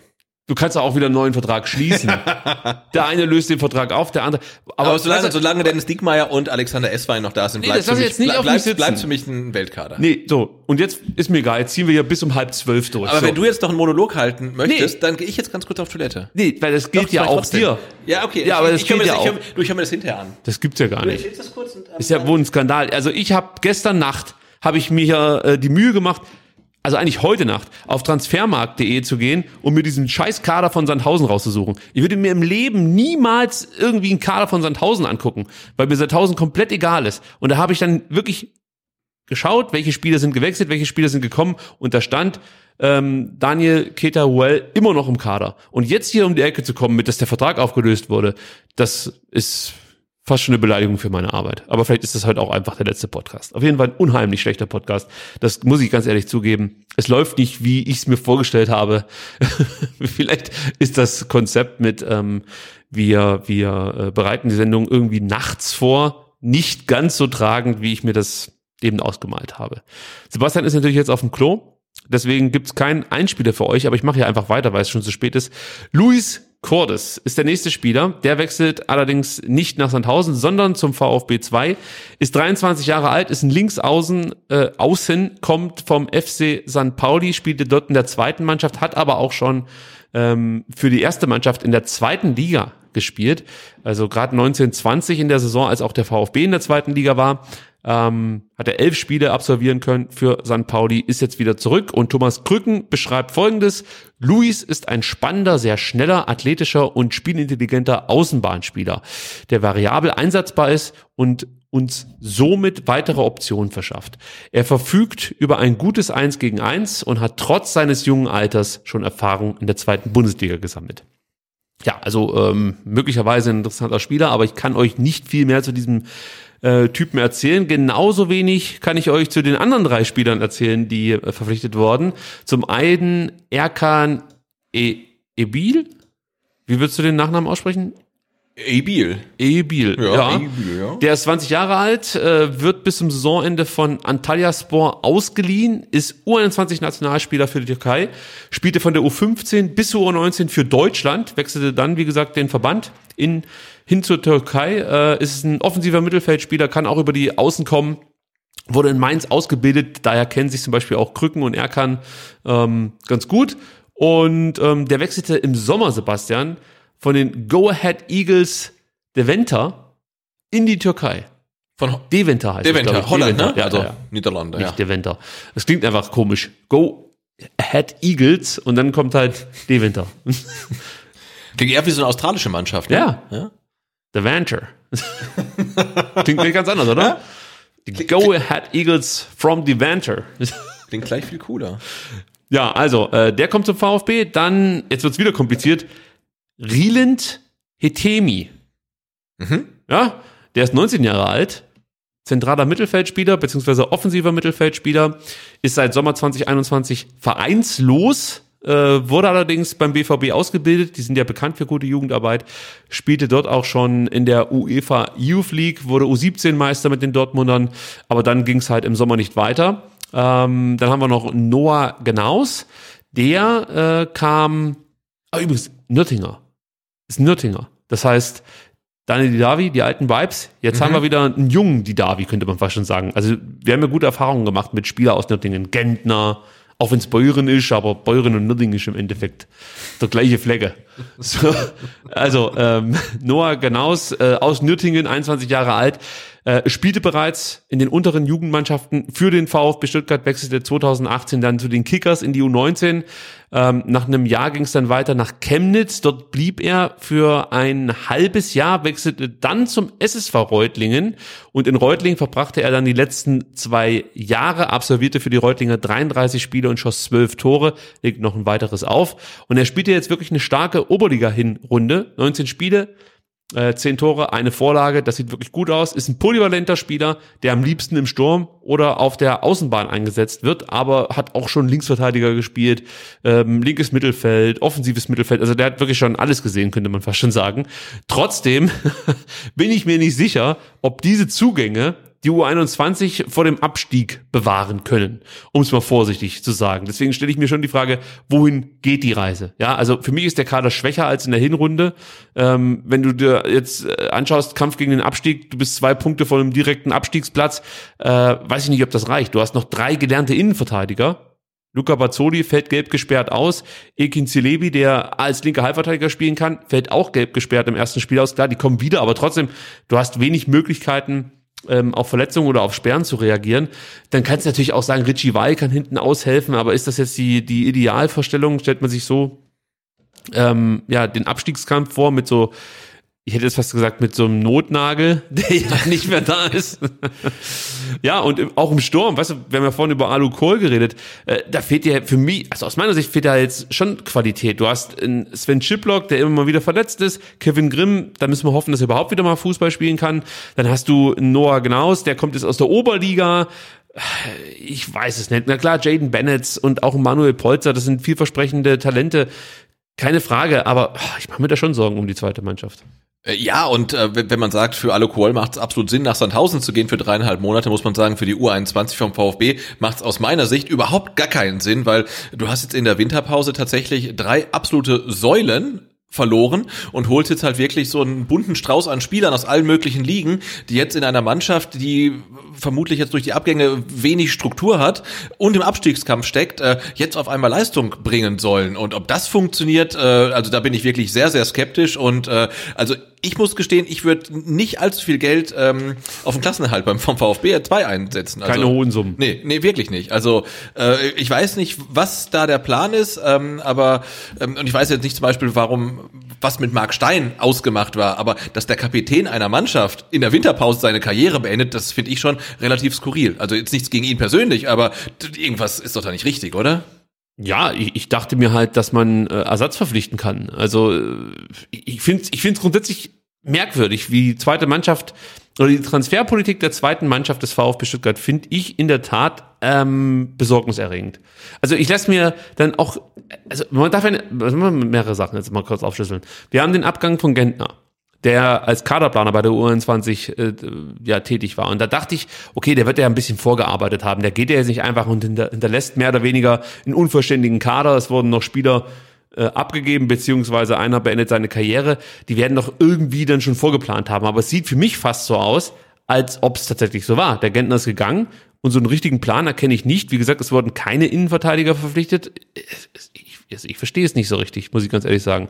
Und ich hoffe jetzt halt, ähm, dass es der VfB irgendwie hinbekommt, man muss ja fast schon wirklich sagen, irgendwie hinbekommt, die Klasse zu halten. Weil du gibst einen Matej Maklica ab, weißt du, auch da haben wir ja gedacht, wird es Ersatz geben? Nee, gibt's halt einfach nicht. Stattdessen holt man für die Offensive Leute, die zum einen ähm, seit mehreren Monaten nicht mehr gespielt haben. Äh, das hat unterschiedliche Gründe. Der eine spielt bei seinem jetzt Leihverein, beziehungsweise der Verein, der ihn verleiht, keine Rolle. Der andere, der hat gar keinen Vertrag unterschreiben können. Pff, ich weiß nicht. Also Jetzt klingt alles ein bisschen äh, skurril oder vielleicht, vielleicht sogar dubios, aber irgendwie so Go Ahead Deventer ähm, beschreibt die Transferstrategie der U21 ja. äh, ziemlich treffend. Also nee, ich finde es wirklich äh, ähm, skurril. Also kann es mir nicht weiter erklären. Und alle wirklich nichts gegen die die Neuzugänge, aber das wären für mich alles auch Leute, die eigentlich im Sommer kommen sollten. Dann kann man gucken, funktionieren die, funktionieren die nicht. Aber wie gesagt, du gibst jetzt in der in der Winterpause dann vielleicht teilweise in Person von Alok Wall ohne Not wirklich Säulen der Mannschaft ab und holst halt Spieler, wo ich jetzt nicht sehe, dass die sofort diese drei ersetzen können. Und das macht mir schon Sorge. Das kannst du auch gerne machen. Zum Beispiel Union Berlin muss ich jetzt, glaube ich, keine großen Sorgen machen, wenn ein Max Kruse weg ist, weil wenn die jetzt in der Rückrunde 15 Punkte weniger holen, dann ist es halt so. Ne? Aber wenn du halt so tief unten drin stehst, dann bist du halt auf jeden Punkt angewiesen. Und das mit der Transferstrategie, hm, schwierig. Ja, und so sehr ich Phil Meisel schätze, ich sehe es komplett anders. Also für mich ist dieser Kader nicht besser aufgestellt als äh, in der Serie. Gut, das war's dann auch erstmal mit Transfers nach Stuttgart, muss man sagen. Clinton Mola könnte vielleicht noch wechseln. Äh, Gibt es noch eine Option? Weil, Wissen, das kann man nicht jetzt noch nach nach, nach Russland und, und sonst ja, wohin ja, wechseln. Also äh, theoretisch kannst du noch nach Porta Portugal wechseln, Österreich ist noch eine Möglichkeit, ähm, Türkei, Schweiz, Russland ist natürlich auch noch das Transferfenster offen und für die ganz Verrückten, du könntest natürlich auch noch in die USA wechseln. Mensch. Ja, da also, hätten wir vielleicht einen Kandidaten. ich bin mal gespannt, ob es dazu kommt. Ähm, aber bei Clinton Mola hört man immer mal, dass da vielleicht noch ein Wechsel möglich sein könnte. Ähm, bei Niklas Nate, die Geschichte mit Kopenhagen, das hat sich zerschlagen. Da wird nichts mehr passieren, da lege ich mich fest. Und ähm, natürlich, Zugänge kann es auch nicht mehr geben. Es war ja mal ja hier Tavares im Gespräch für den VfB. Ähm, das war auch das, was wir letzte Woche mal kurz angeteasert haben, als darum, als es darum ging, dass man sich Verstärkungen holen möchte oder ich weiß gar nicht mehr, wie wir es formuliert haben. Ähm, ja, aber all das wird jetzt nicht passieren.